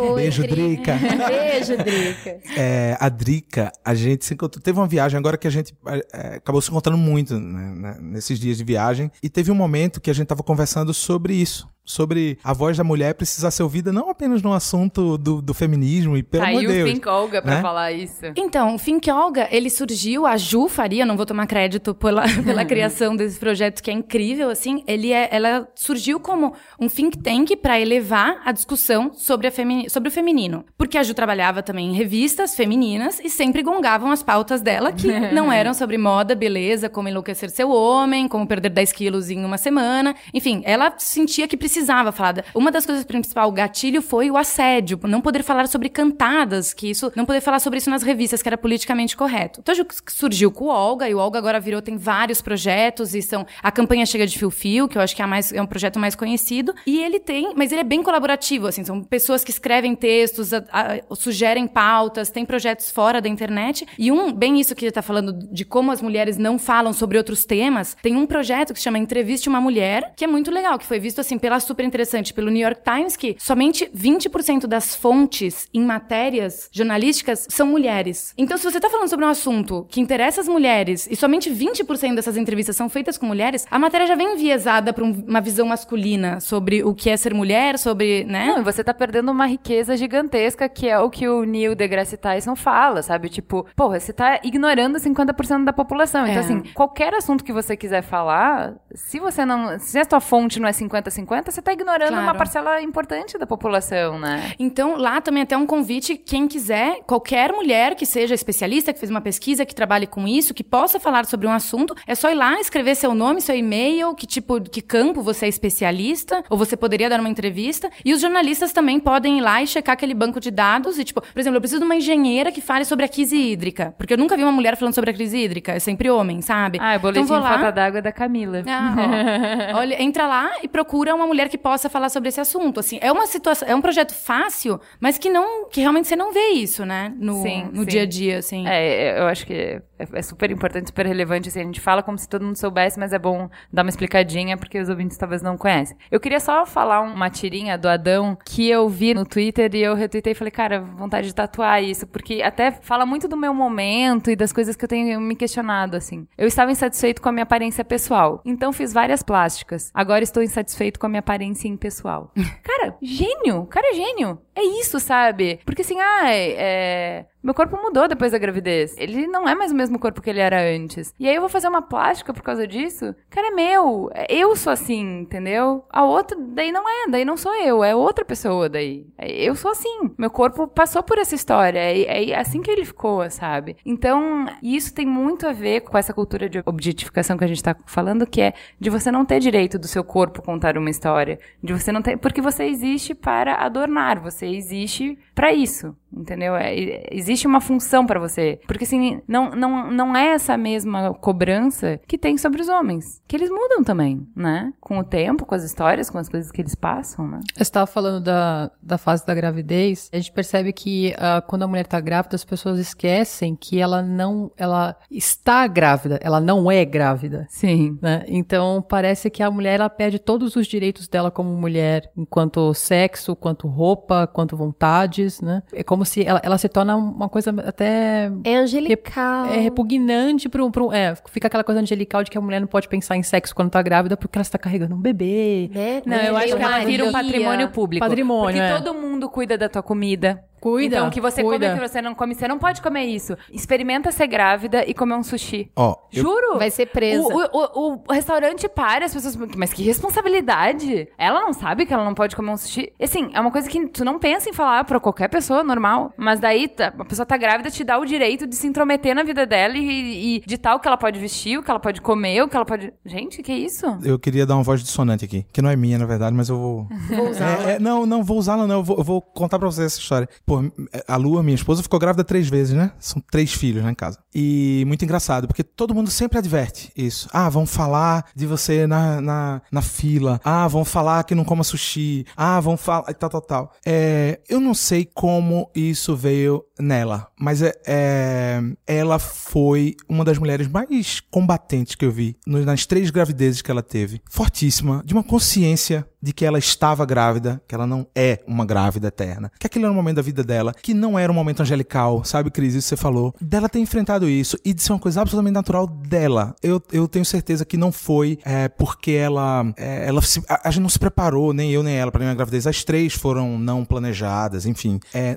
não, não teve esse desenho, sabe, de o que é que eu vou ser quando estiver grávida. Não, foi de repente acender uma lâmpada dizendo: caralho, estamos grávidos. Depois foi, "Hum", de novo. E a outra vez foi, nossa, 16 semanas. Não é que eu tô grávida, tô com 16 semanas. Então, tudo foi muito surpresa, mas ela, ela me impressionou. Então, eu queria indicar para as mulheres que estão grávidas, estão ouvindo esse podcast, é, que, que deem uma olhada na, até no, no que a Lua é, faz de diálogo nos seus canais. Ela tem um projeto chamado No Drama Mom, é, que fala muito sobre Legal. isso. Fala sobre a maternidade sem, sem esse tipo de aceitar, sem aceitar esse tipo de questão, sabe? Que a sociedade tenta impor. Das mulheres se colocarem, de estar grávida, estar 100% ativa. De, o- e, e também o outro lado, é, tem uma cobrança dos quatro meses de voltar pro trabalho. Você falou de alguém que com poucos meses ia voltar pro trabalho. Cara, volta se quiser, se estiver bem. Não volta porque tá- o que tá Tem, errado é a né? legislação. A gente tem que lutar pra mudar a legislação. Tá errado. O tempo que se dá pra mães e pra pais no Brasil é um absurdo.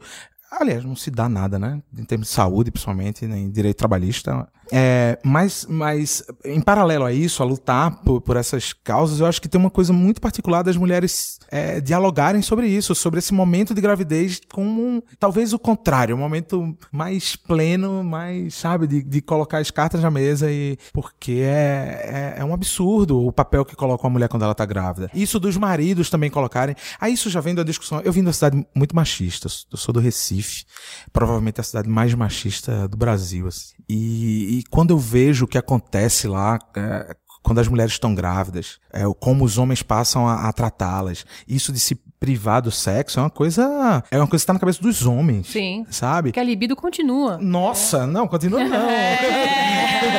Continua não. Olha a cara é dele, multiplicada. sabe, É, é é. outra relação com o sexo. É, é, é- é tão gostoso e às vezes até mais do que quando não se está grávida, porque tem uma sensibilidade absurda que aflora na mulher. E se É você tá estiver dizendo, atento, você entende de onde vem. E se você, como homem, estiver atento, você entende de onde vem. É, e, é, e é lindo acompanhar esse processo também. Mas, mas no Recife, voltando à questão geográfica, eu, eu, vim, eu vim de uma cidade que esse comportamento do, do jeito dos homens olharem para as suas próprias mulheres grávidas e olhar para a mulher do outro é um absurdo. É, não estou generalizando, mas estou falando de uma coisa que eu vi a maior parte da minha vida lá. Eu não estou dizendo que todos os homens são assim, tá? mas a maioria absoluta sim. E que é difícil, assim, porque é, é isso, uma série de. Mas de então, mas é, é quando você tá grávida, quando você é jovem, quando você Tudo. envelhece, é quando você é, é- tudo. é Tá gorda, tá muito Tá, magra. é, assim, de qualquer maneira, são papéis bem definidos, muito estruturados e com pouco espaço de manobra, onde você tem que se conformar, entendeu? Você tem que ser aquilo, o esperado de você é aquilo, e você não pode é, quebrar esse- essa expectativa que as pessoas têm de você. E é isso que eu acho bonito no que a Janelle falou, tipo assim, eu não estou aqui pro seu consumo, não, te- não me interessa o que você quer. Caguei montes pro que você quer. Que a Pete também, nossa versão brasileira, também fez isso. Ah, ela colo- postou isso. Eu prefiro cheinha, prefiro magra, prefiro verde, prefiro azul. Posso eu preferir qualquer coisa sobre o meu corpo? Obrigada. Valeu. Eu tenho uma, uma, você tá falando da Peach, eu lembrei de, da minha época de infância que eu adorava Fat Family. Confesso, eu gostava. Não tenho vergonha de admitir. É, e tinha uma música da Fat Family que era muito interessante, que era um cara, resumindo a história da música, né, era um cara que via a menina e de repente ele não dava mais bola pra ela e saía, saía andando. E o questionamento dela era bem assim, é, será que eu estou magra? Será que eu engordei? Será que eu estou feia? Será, o meu, eh, será que é o meu cabelo? Onde foi que eu errei? Nossa. Que pariu, E eu, eu ouvi errado. essa música quando eu era criança, porque. é, E aquilo pra mim era muito normal. Eu pensava, aquela música ficou tanto na minha, tão na minha cabeça. né? Eu pensava Aquela assim, é, porque eu sou muito alta, então eu lembro que quando eu era. ah, isso a vida inteira, assim, as pessoas me perguntam, nossa, mas pra arranjar namorado deve ser difícil, né? Eu falo, cara, né, assim, a, a coisa não funciona desse jeito. Parece que você veio errado e parece que o, o, o fato de a pessoa não se interessar por você, o erro é seu. Sim. Você tem que se adaptar totalmente, assim. E essa música ficou de tão, tal forma na minha cabeça que eu me questionava muito isso, assim. Será que eu tô muito gorda ou será que eu tô muito magra ou será que o meu cabelo eu preciso esticar? Porque tem alguém me dizendo que a responsabilidade é minha de alguém não me olhar, sabe? Isso pra mim ficou muito forte na minha cabeça. É, isso é pesado. Agora, eu queria puxar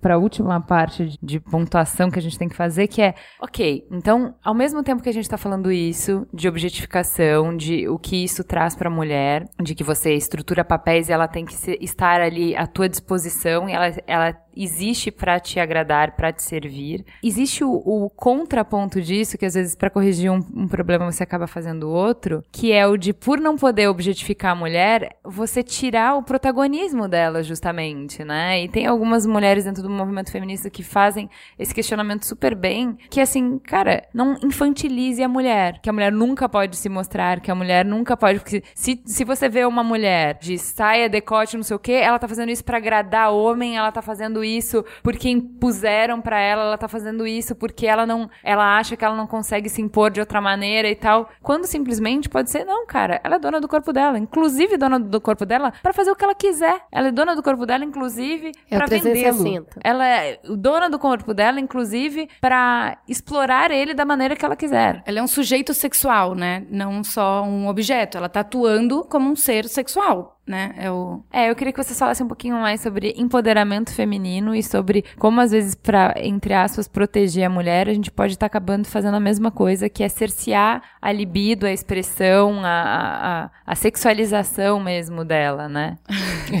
Todo mundo se Uau. olhando. Esse tema é bem complexo. assim. É tem, tem muito. tudo o da o, a Beyoncé em si, né? Tem gera muito esse debate, assim, né? Do tipo, ela é um objeto, ela é um, ser- um sujeito, né? O que que ela ela tá usando essas ferramentas pra pra isso ou não? Eu acho que é é, é difícil chegar numa conclusão, mas eu acho assim, tipo, é aquela coisa, né? A mulher tem, pode fazer o que ela quiser. Pode ser mulher fruta? Se ela Pode, quiser, se ela pode. tem se, prazer se é uma decisão ser. consciente dela. Se ela é uma fruta. se ela nasceu. uma Essas fruta. questões eu sempre, eu sempre procuro pensar assim, peraí, por que não poderia? Exato. Ah, porque aí os homens vão olhar, não, então o problema tá nos homens. É. Exato. Se eles vão olhar, o problema Exato. tá nos homens. A mulher pode ser fruta, pode ser que coisa. Aliás, qualquer um da gente. Eu acho que também tem outra coisa que é, muda essa pergunta e faz para um homem e vê se funciona. Ah, velho, se você quiser ser o homem caju, parabéns, vai fundo, velho. Nossa, eu quero muito ver um homem sério, caju, é. né? Lembra do caju e castanha, os dois emboladores? Então, assim, é, é- São da minha família, tá? é, adoro. Castanha da minha família. Jura? Jura? Pô, adoro. Eu cresci massa! ouvindo. é, Recife, né? Vamos lá, gente. Então, é. Comunidade do Recife, alô vocês. É, gente pra caralho vindo aí. É, mas isso de poder ser o que quer, né? Ano passado aconteceu um negócio comigo, foi. Eu acho que é bom contar aqui, assim. Eu, eu recebi um e-mail de uma é, ex-colega de trabalho e ela, ela. Eu tinha acabado de montar meu site. Ela disse: Pô, eu vi o teu trabalho fotográfico e tal. Tu não quer fazer um ensaio meu e do meu namorado, pelados? Eu disse: Pô, quero. Eu não tenho nada. Eu, eu nunca fiz é, é, estudo fotográfico de nu. Quero muito fazer. Aí o namorado dela não pôde. Acabou que a gente fez um, um ensaio só dela. Mandei pra ela. E ela adorou e mandou um e-mail agradecendo e tal. E depois eu fiquei olhando pra aquilo. E aí, uma semana depois, uma amiga dela mandou um e-mail dizendo: Ó, eu sou amiga da Raquel e tal. Oi, Raquel. Sou amiga da Raquel e tal. E queria também fazer um ensaio. Fui, cliquei, amiga dela também mandei de volta. Ela, Pô, obrigado. Eu sei que quando eu notei, eu tinha seis ensaios produzidos de mulheres. E eu até então não tinha parado pra pensar no que elas queriam até. Então eu tava indo fazer o registro, porque pra mim, do ponto de vista técnico, era um estudo. Mas eu comecei a notar que tinha uma linha que ligava a história delas. Elas estavam num momento de afirmação muito importante. E aí, quando eu olhei pra esses seis ensaios, eu mostrei pra um fotógrafo amigo, em quem eu confio muito, confio muito no critério fotográfico. Ele disse, puta, eu acho que tem uma história aqui é, fotográfica muito interessante. Eu acho que você podia fazer um ensaio disso maior, convidar mais mulheres. E aí eu saí com aquilo na cabeça, só que cheguei em casa, é, troquei uma ideia e eu vi que era outra coisa. Eu vi que na verdade não era um trabalho fotográfico que eu queria fazer. Eu estava diante de uma possibilidade de ouvir as mulheres contarem as suas histórias, não era só para mim. E que eu estava somente sendo uma ponte para esses assuntos. E aí eu toquei em frente. Aí fiz esse projeto, chama Olho Nu. Ele tá acabando agora, depois de, de quase um Mas a gente não saiu pelada ainda. Ah, eu ia falar isso agora. A gente pode fazer um ensaio, vamos juntos. Que, que, como assim, Fazer- acabando? Não, não, tá acabando. É, eu, eu, eu costumo colocar uns prazos pra esse projetos, porque senão eu faço. Eu tive um projeto, uma loja de histórias, só um parênteses, desculpa, mas as pessoas É mandavam. legal, é as pessoas legal. mandavam a foto e eu escrevia uma ficção sobre a foto dela. isso. Se eu não tivesse parado, eu acho que eu tava até agora escrevendo. Eu recebi 12 mil fotos. Meu Deus. É, 12 mil fotos. Escrevi 600 histórias. Vai estar aqui na, na pauta. Link! É, é, no link, antes, antes de conhecer o Bedrinho, isso aqui caiu porque uma conhecida minha fez. Eu falei, nossa, que bonita, né? Tá, ela não tem um corpo de. Mas mesmo assim, ela é muito bonita. E aí eu ia olhando e falando, nossa, essa aqui também é. Mas como elas têm coragem de ficar pelada? Ah, Como é que é po- ah, posso falar sobre essa história da pelada? coragem? Então, é, no começo, quando depois que virou a chave desses seis ensaios, e aí eu passei a convidar pessoas, é, esse quesito da coragem era sempre a primeira questão. Elas diziam, ah, eu não sei se eu tenho coragem. E aí aquelas que aceitaram eram justamente aquelas que entendiam que não era a coragem de aparecer nua, eram as que tinham coragem de, naquele momento, que elas colocassem a nudez a serviço da sua voz e daquilo que ia ser divulgado, ia ser escrito, etc. Mas elas estariam ali, não era o corpo objetificado. Aí tinha uma coisa, elas não, não? estavam, elas não estavam em busca de mostrar. Nesse caso, eu sinto que todas elas têm uma voz ativa. Eu, eu, eu acho que começa a diferença nelas próprias. Eu sinto que nenhuma das mulheres fotografadas, nem as 30 da primeira fase, nem as ah, 12 dessa segunda fase, eh, nenhuma delas é exatamente do tipo de pessoa que ouve isso tudo que a gente estava falando aqui dos problemas de objetificação e se calam diante disso. Acho que elas estão mais para uma janela e vão fazer um "Shh, senta aí que eu não tô aqui para ser consumo de ninguém, do que exatamente se submeter. Eu, eu acho que nenhuma delas estava ali para mostrar simplesmente o corpo, o corpo no sentido de peito, bunda, pescoço, ombro. Eu acho que elas estavam ali porque elas queriam "Shh,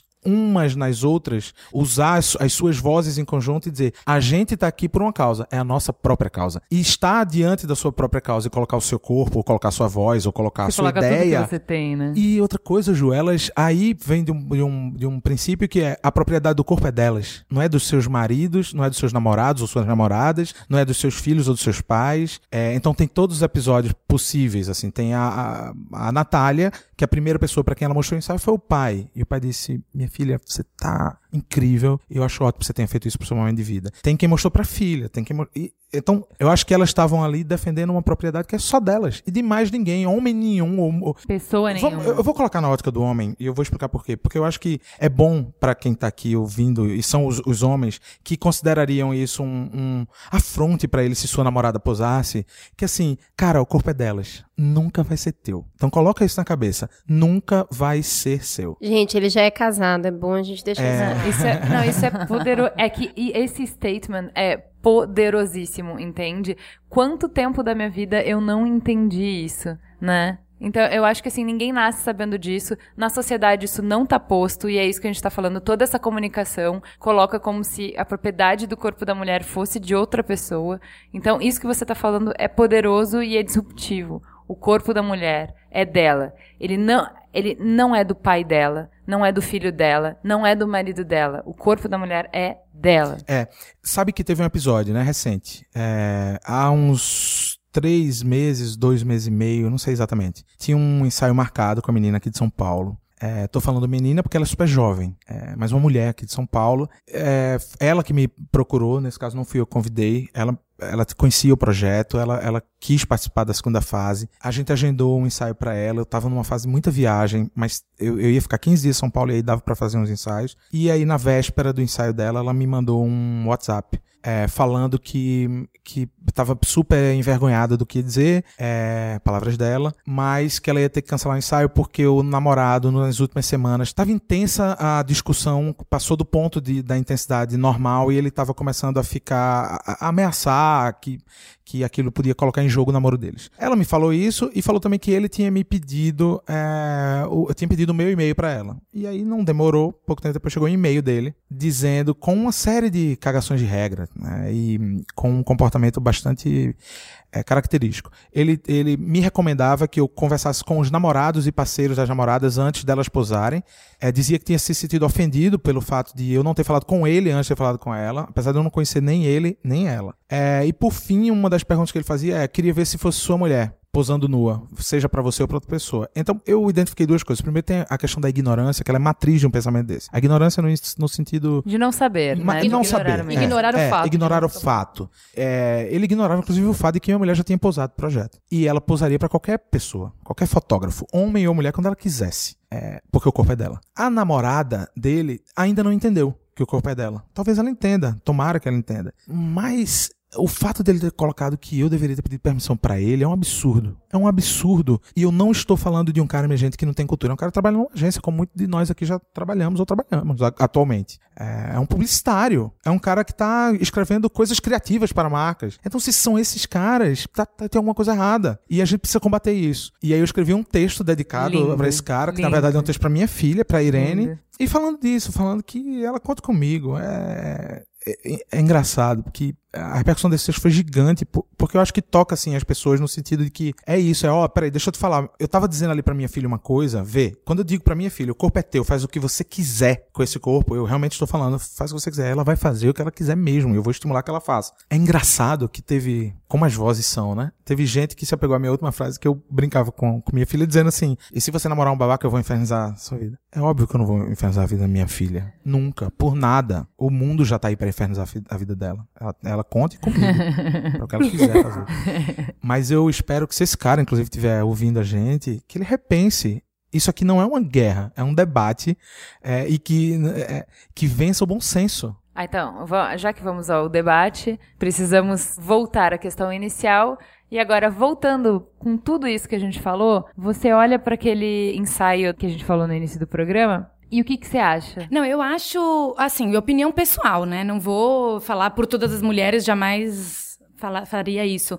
Eu acho que ela, como, como mulher, ela tem direito de fazer o que ela quiser. Se ela quiser fazer isso com o marido dela, não tem nenhum problema. Tipo, eu li, eu fiz o erro de ler os comentários embaixo das fotos em algum site, de, inclusive de BH. E, nossa Não é senhora, possível. não, na- nossa, é tipo, sabe, era, ela não se deu respeito ao marido nem ao filho, ao bebê que está dentro da barriga que ainda não nasceu, sabe assim? Mas enfim, eu acho que ela tem todo o direito de fazer isso. E o que eu acho assim, que usa aqueles símbolos que um pouco, às vezes é o sexy através da visão masculina, sabe assim? É a cinta liga, é o saltão, é, sabe? É, é- então, é- às vezes é tipo, é difícil você, é uma linha muito tênue, assim, entre eu escolhi fazer isso ou eu estou fazendo isso porque é a visão sexy do que eu acho, sabe? Ou do que dizem pra mim que é sexy, sabe? Então, por isso que eu vejo, assim, um pouco no- nos ensaios do Pedro, assim, você vê meninas, assim, que estão em posições que você fala, você não viria essa- esse tipo de posição numa VIP, numa Playboy, sabe? Porque pra ela, é assim que ela se sente sexy, é assim que o seu marido te vê como sexy, sabe? Não é você lá na cama, numa posição meio,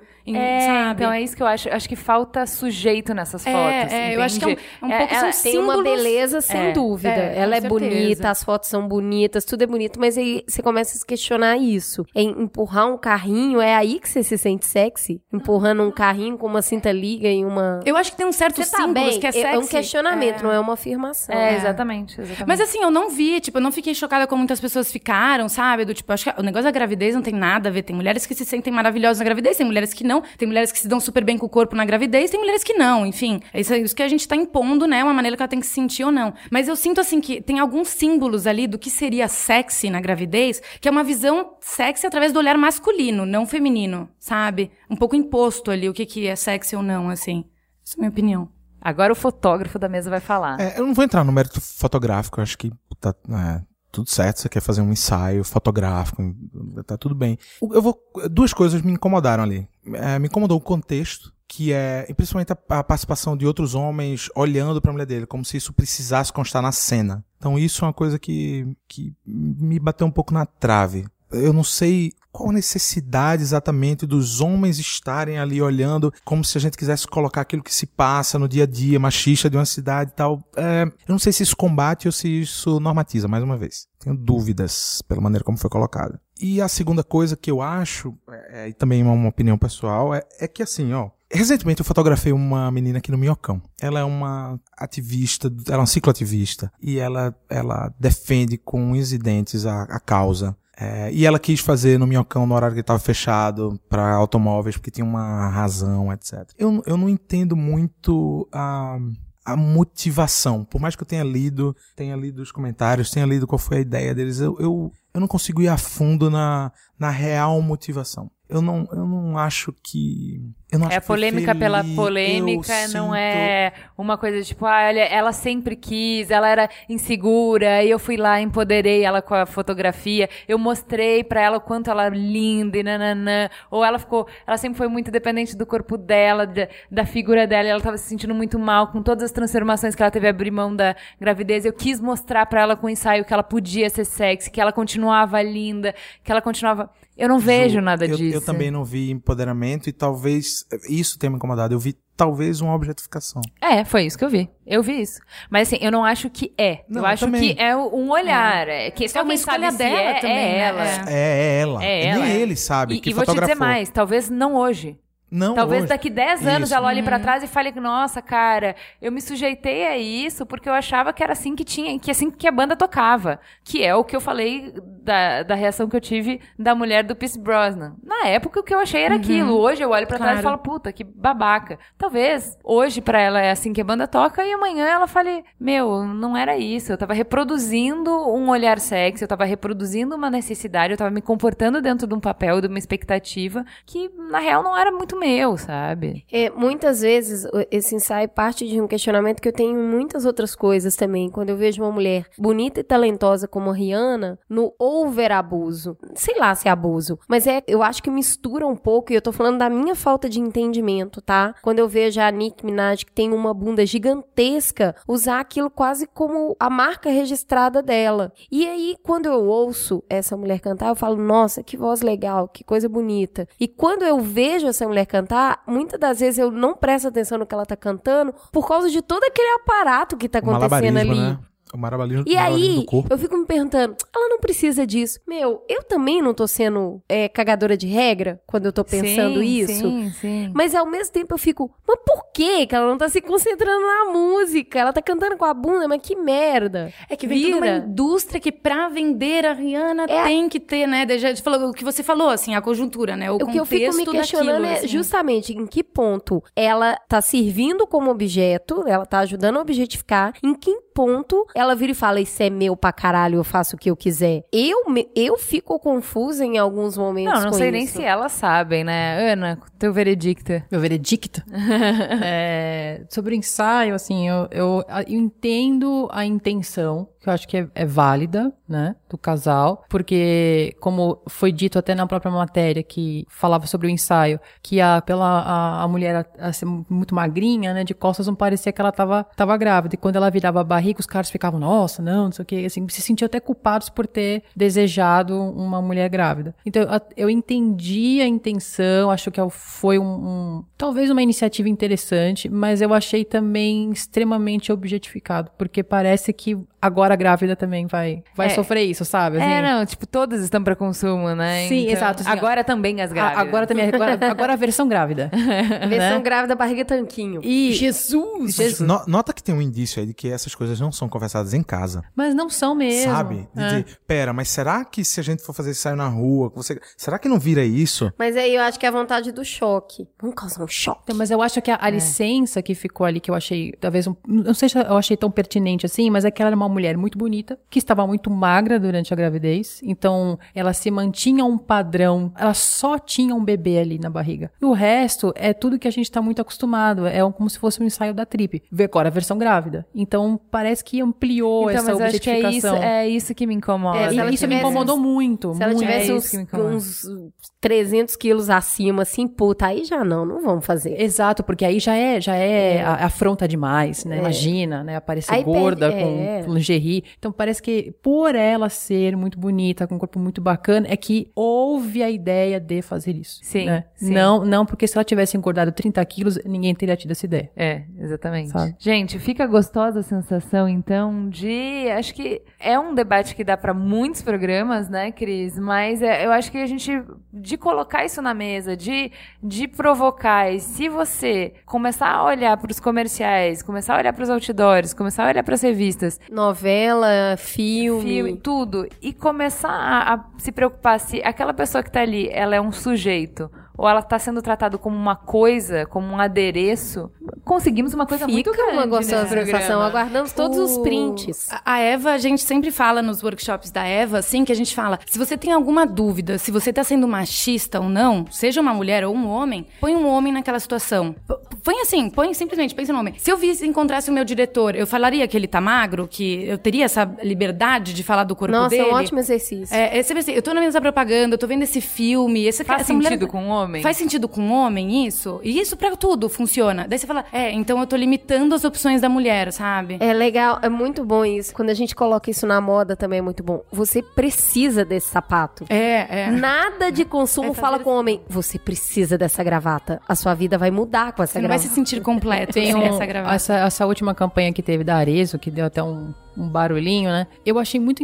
Eu achei interessante o raciocínio, interessante no sentido de eu não entendi.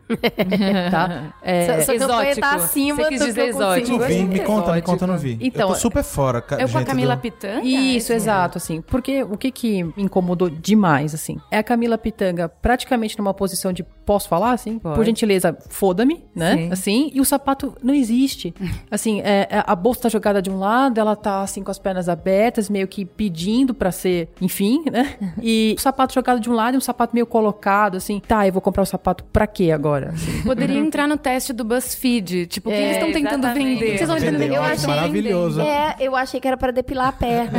Então, assim, porque é uma perna super lisa e muito Brilhante, comprida, né? sabe? Sim, então eu fiquei. Eu olhei para aquilo ali do lado do- da estação Vila Madalena, eu fiquei olhando, sabe, cinco minutos, assim, olhando o que é que está acontecendo aqui.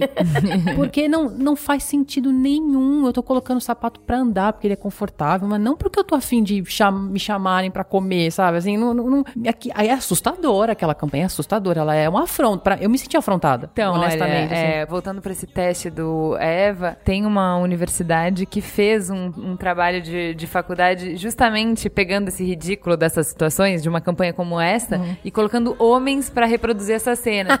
E aí você olha Isso é aquilo e Isso é, é demais. ridículo. É hilário. E É aí que você Hilário. entende o que é objetificação. Então, assim, se até agora tudo que a gente falou tá muito confuso, tá muito forçado, tá muito estranho, veja só esse link. Vai estar na pauta lá o link da galera que colocou homens nas, nas propagandas onde geralmente tá mulher. É, é sério, é impressionante. Esse exercício vale pra boa parte dos editoriais de moda, né? Sim, Tenta sim, colocar certeza. outro ser humano que você É. conhece. Uma criança. Uma criança. É. A da Vogue Kids, né? Se eu não me engano, teve uma Nossa, aquela é. Aquilo ali. Aquilo é um horror. Aquilo, aquilo é de um mau gosto é absurdo, assim. E a gente tava falando desse negócio de você colocar o homem no lugar. Se, se fosse um homem fazendo a Camila Pitanga, eu teria olhado assim, nossa, esse cara cheirou muita cocaína, chegou em casa teve uma overdose. Porque ele tava com uma perna pra cima, uma perna pro outro lado. A, a minha Nem sensa- caindo, eu fico. Nem- exato, assim, caiu com um glamour, assim. Podia ser Detran, sabe campanha pós-acidente que a pessoa tá toda Exato. lá foi-. Se fosse um homem, eu ia falar, mas que que é esse O que aconteceu com esse cara? Que, que overdose foi essa? O que, que você chorou que eu também quero passar por isso? Porque era um negócio assustador. Fechando esse negócio da objetificação nessa campanha específica da Arezzo, era uma coisa assim: eu, eu tenho que usar sapato pra atrair o homem pra mim, pra ele me desejar. Aquilo tava muito claro, assim, pra eu obter sexo, pra eu ser desejada, pra o homem me sentir Que é a única coisa que gostosa. interessa pra uma mulher, evidente. É, então, o sapato virou um, um meio que um passaporte pra isso, assim. Então, pra mim, sapato foi feito para andar. Não, é. Eu- na- na essa é a minha observação. Não, eu me senti bem com aquele sapato, porque, nossa, quando você coloca um sapato bem legal mesmo, você fala, ficou bom, hein? Ó, É, é. ó, vê bem. E não, se você vê uma perna pra cada lado, você fala, cadê o objeto Cadê? O que, que tá vendendo isso daí, né? Fico aquela dúvida mesmo. O que, o que é que isso aí tá vendendo? Eu só entendi porque tinha do lado o logo da Arezo. E se eu não conhecesse a Arezo, se eu não soubesse o que ela faz, eu ia falar, ah, é marca de camisinha. Porque eu não ia entender. Então, gente, fica aí a dica pra vocês fazerem o teste do BuzzFeed e ver quantas vocês acertam. E o teste de coloque o homem no lugar da coleguinha. Sim.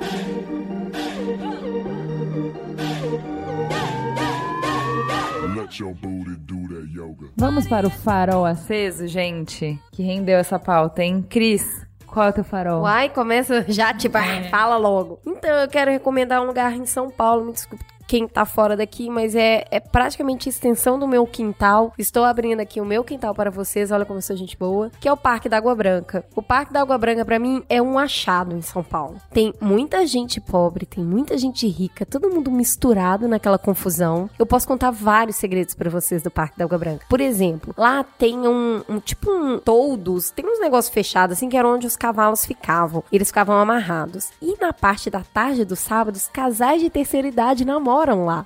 Isso é verdade, fantástico. verdade. E outra coisa, tem a, o lugar que as pessoas sentam pra poder ficar em frente à hípica. E lá as pessoas vão tocar violão e tomar cerveja. Pessoas assim, pessoas que estão indo ali se divertir porque aquele espaço é divertido. E você vê muita criança, muito idoso, mu- as pessoas vão muito arrumadinha lá, é muito fofo. É muito bonitinho. Você vê que as pessoas estão indo Programa passear. da família pra passear. E aí tem É galinhas. o shopping do bem, né? É. Ninguém tá lá comprando. O shopping É o do shopping bem Não, não é um dono é, privado, é espaço público, É. as pessoas estão lá convivendo, é lindo. E tem peixinho tem na rolante. lagoa, e tem galinha solta pra todo lado. E o melhor, ele tá na frente da Avenida Francisco Matarazzo. E às vezes uma galinha pula. e eu já cansei de ver gente correndo atrás da galinha pra jogar ela pra dentro de novo. Os transeuntes mesmo. E os guardinhas são super educados. E é um achado. A minha filha ama. Pra ela não existe outro lugar em São Paulo. Então é sempre assim: vamos pro Parque da Água Branca? Filha, mas você vai lá todo dia, porque ela estuda atrás. E e uma vez por semana aula é lá dentro. Outra coisa, lá tem uns chalezinhos assim de livro, infantil e adulto, que você pode pegar e sentar num pátio e ficar lendo. Então, assim, é um lugar que eu acho muito legal. Dá pra caminhar, dá pra correr, tem água de coco. E é isso, gente. Curtam o Parque da Água Branca, porque ele é um lugar muito legal. Nana. É, eu vou fazer uma dica bem nerd que tem a ver com o tema que a gente acabou de falar. que é o documentário Misrepresentation, que é falta de. Eles fazem uma brincadeira, né, do Miss, de Miss Universo, e Miss de falta de representatividade da mulher, assim. E é um documentário que é exatamente o que a Ju falou, assim, se ainda tiver um pouco tudo difícil de digerir, não tô entendendo como aplicar, o documentário mostra muito claro, usa muito o exemplo da mídia americana, que eu acho que é bem aquele também, é um, bem, um belo exemplo, mostrando como as meninas vão sendo criadas pensando que a única moeda de valor que elas têm é o próprio corpo, assim. E você tem mulheres que, por exemplo, Rosário Dawson, a Dina Davis, Hillary Clinton, todas essas que vão falando das dificuldades que elas têm, e várias outras mulheres, mais as pesquisadoras, não tão midiáticas, que vão explicando tudo que a gente tem um problema de a gente desassocia, por exemplo, distúrbios alimentares ou depressão com esse bombardeio da mídia, assim. Então esse documentário deixa bem claro em números que uma coisa tá bem relacionada com a outra, sabe? Então esse documentário, assim, se alguém quiser se aprofundar, eu acho que é uma boa dica pra pra entender melhor do assunto, assim. É, e não é à toa que é, 99, eu tô chutando assim, né? Mas assim, 90% da- das pessoas que têm anorexia são mulheres. É. Né? Porque a exigência é muito maior dela, Sim. né? Então. Pedrinho. Eu trouxe algumas coisas, eu falei pra vocês, né? Tem umas coisas que eu vou antecipar mas vamos lá.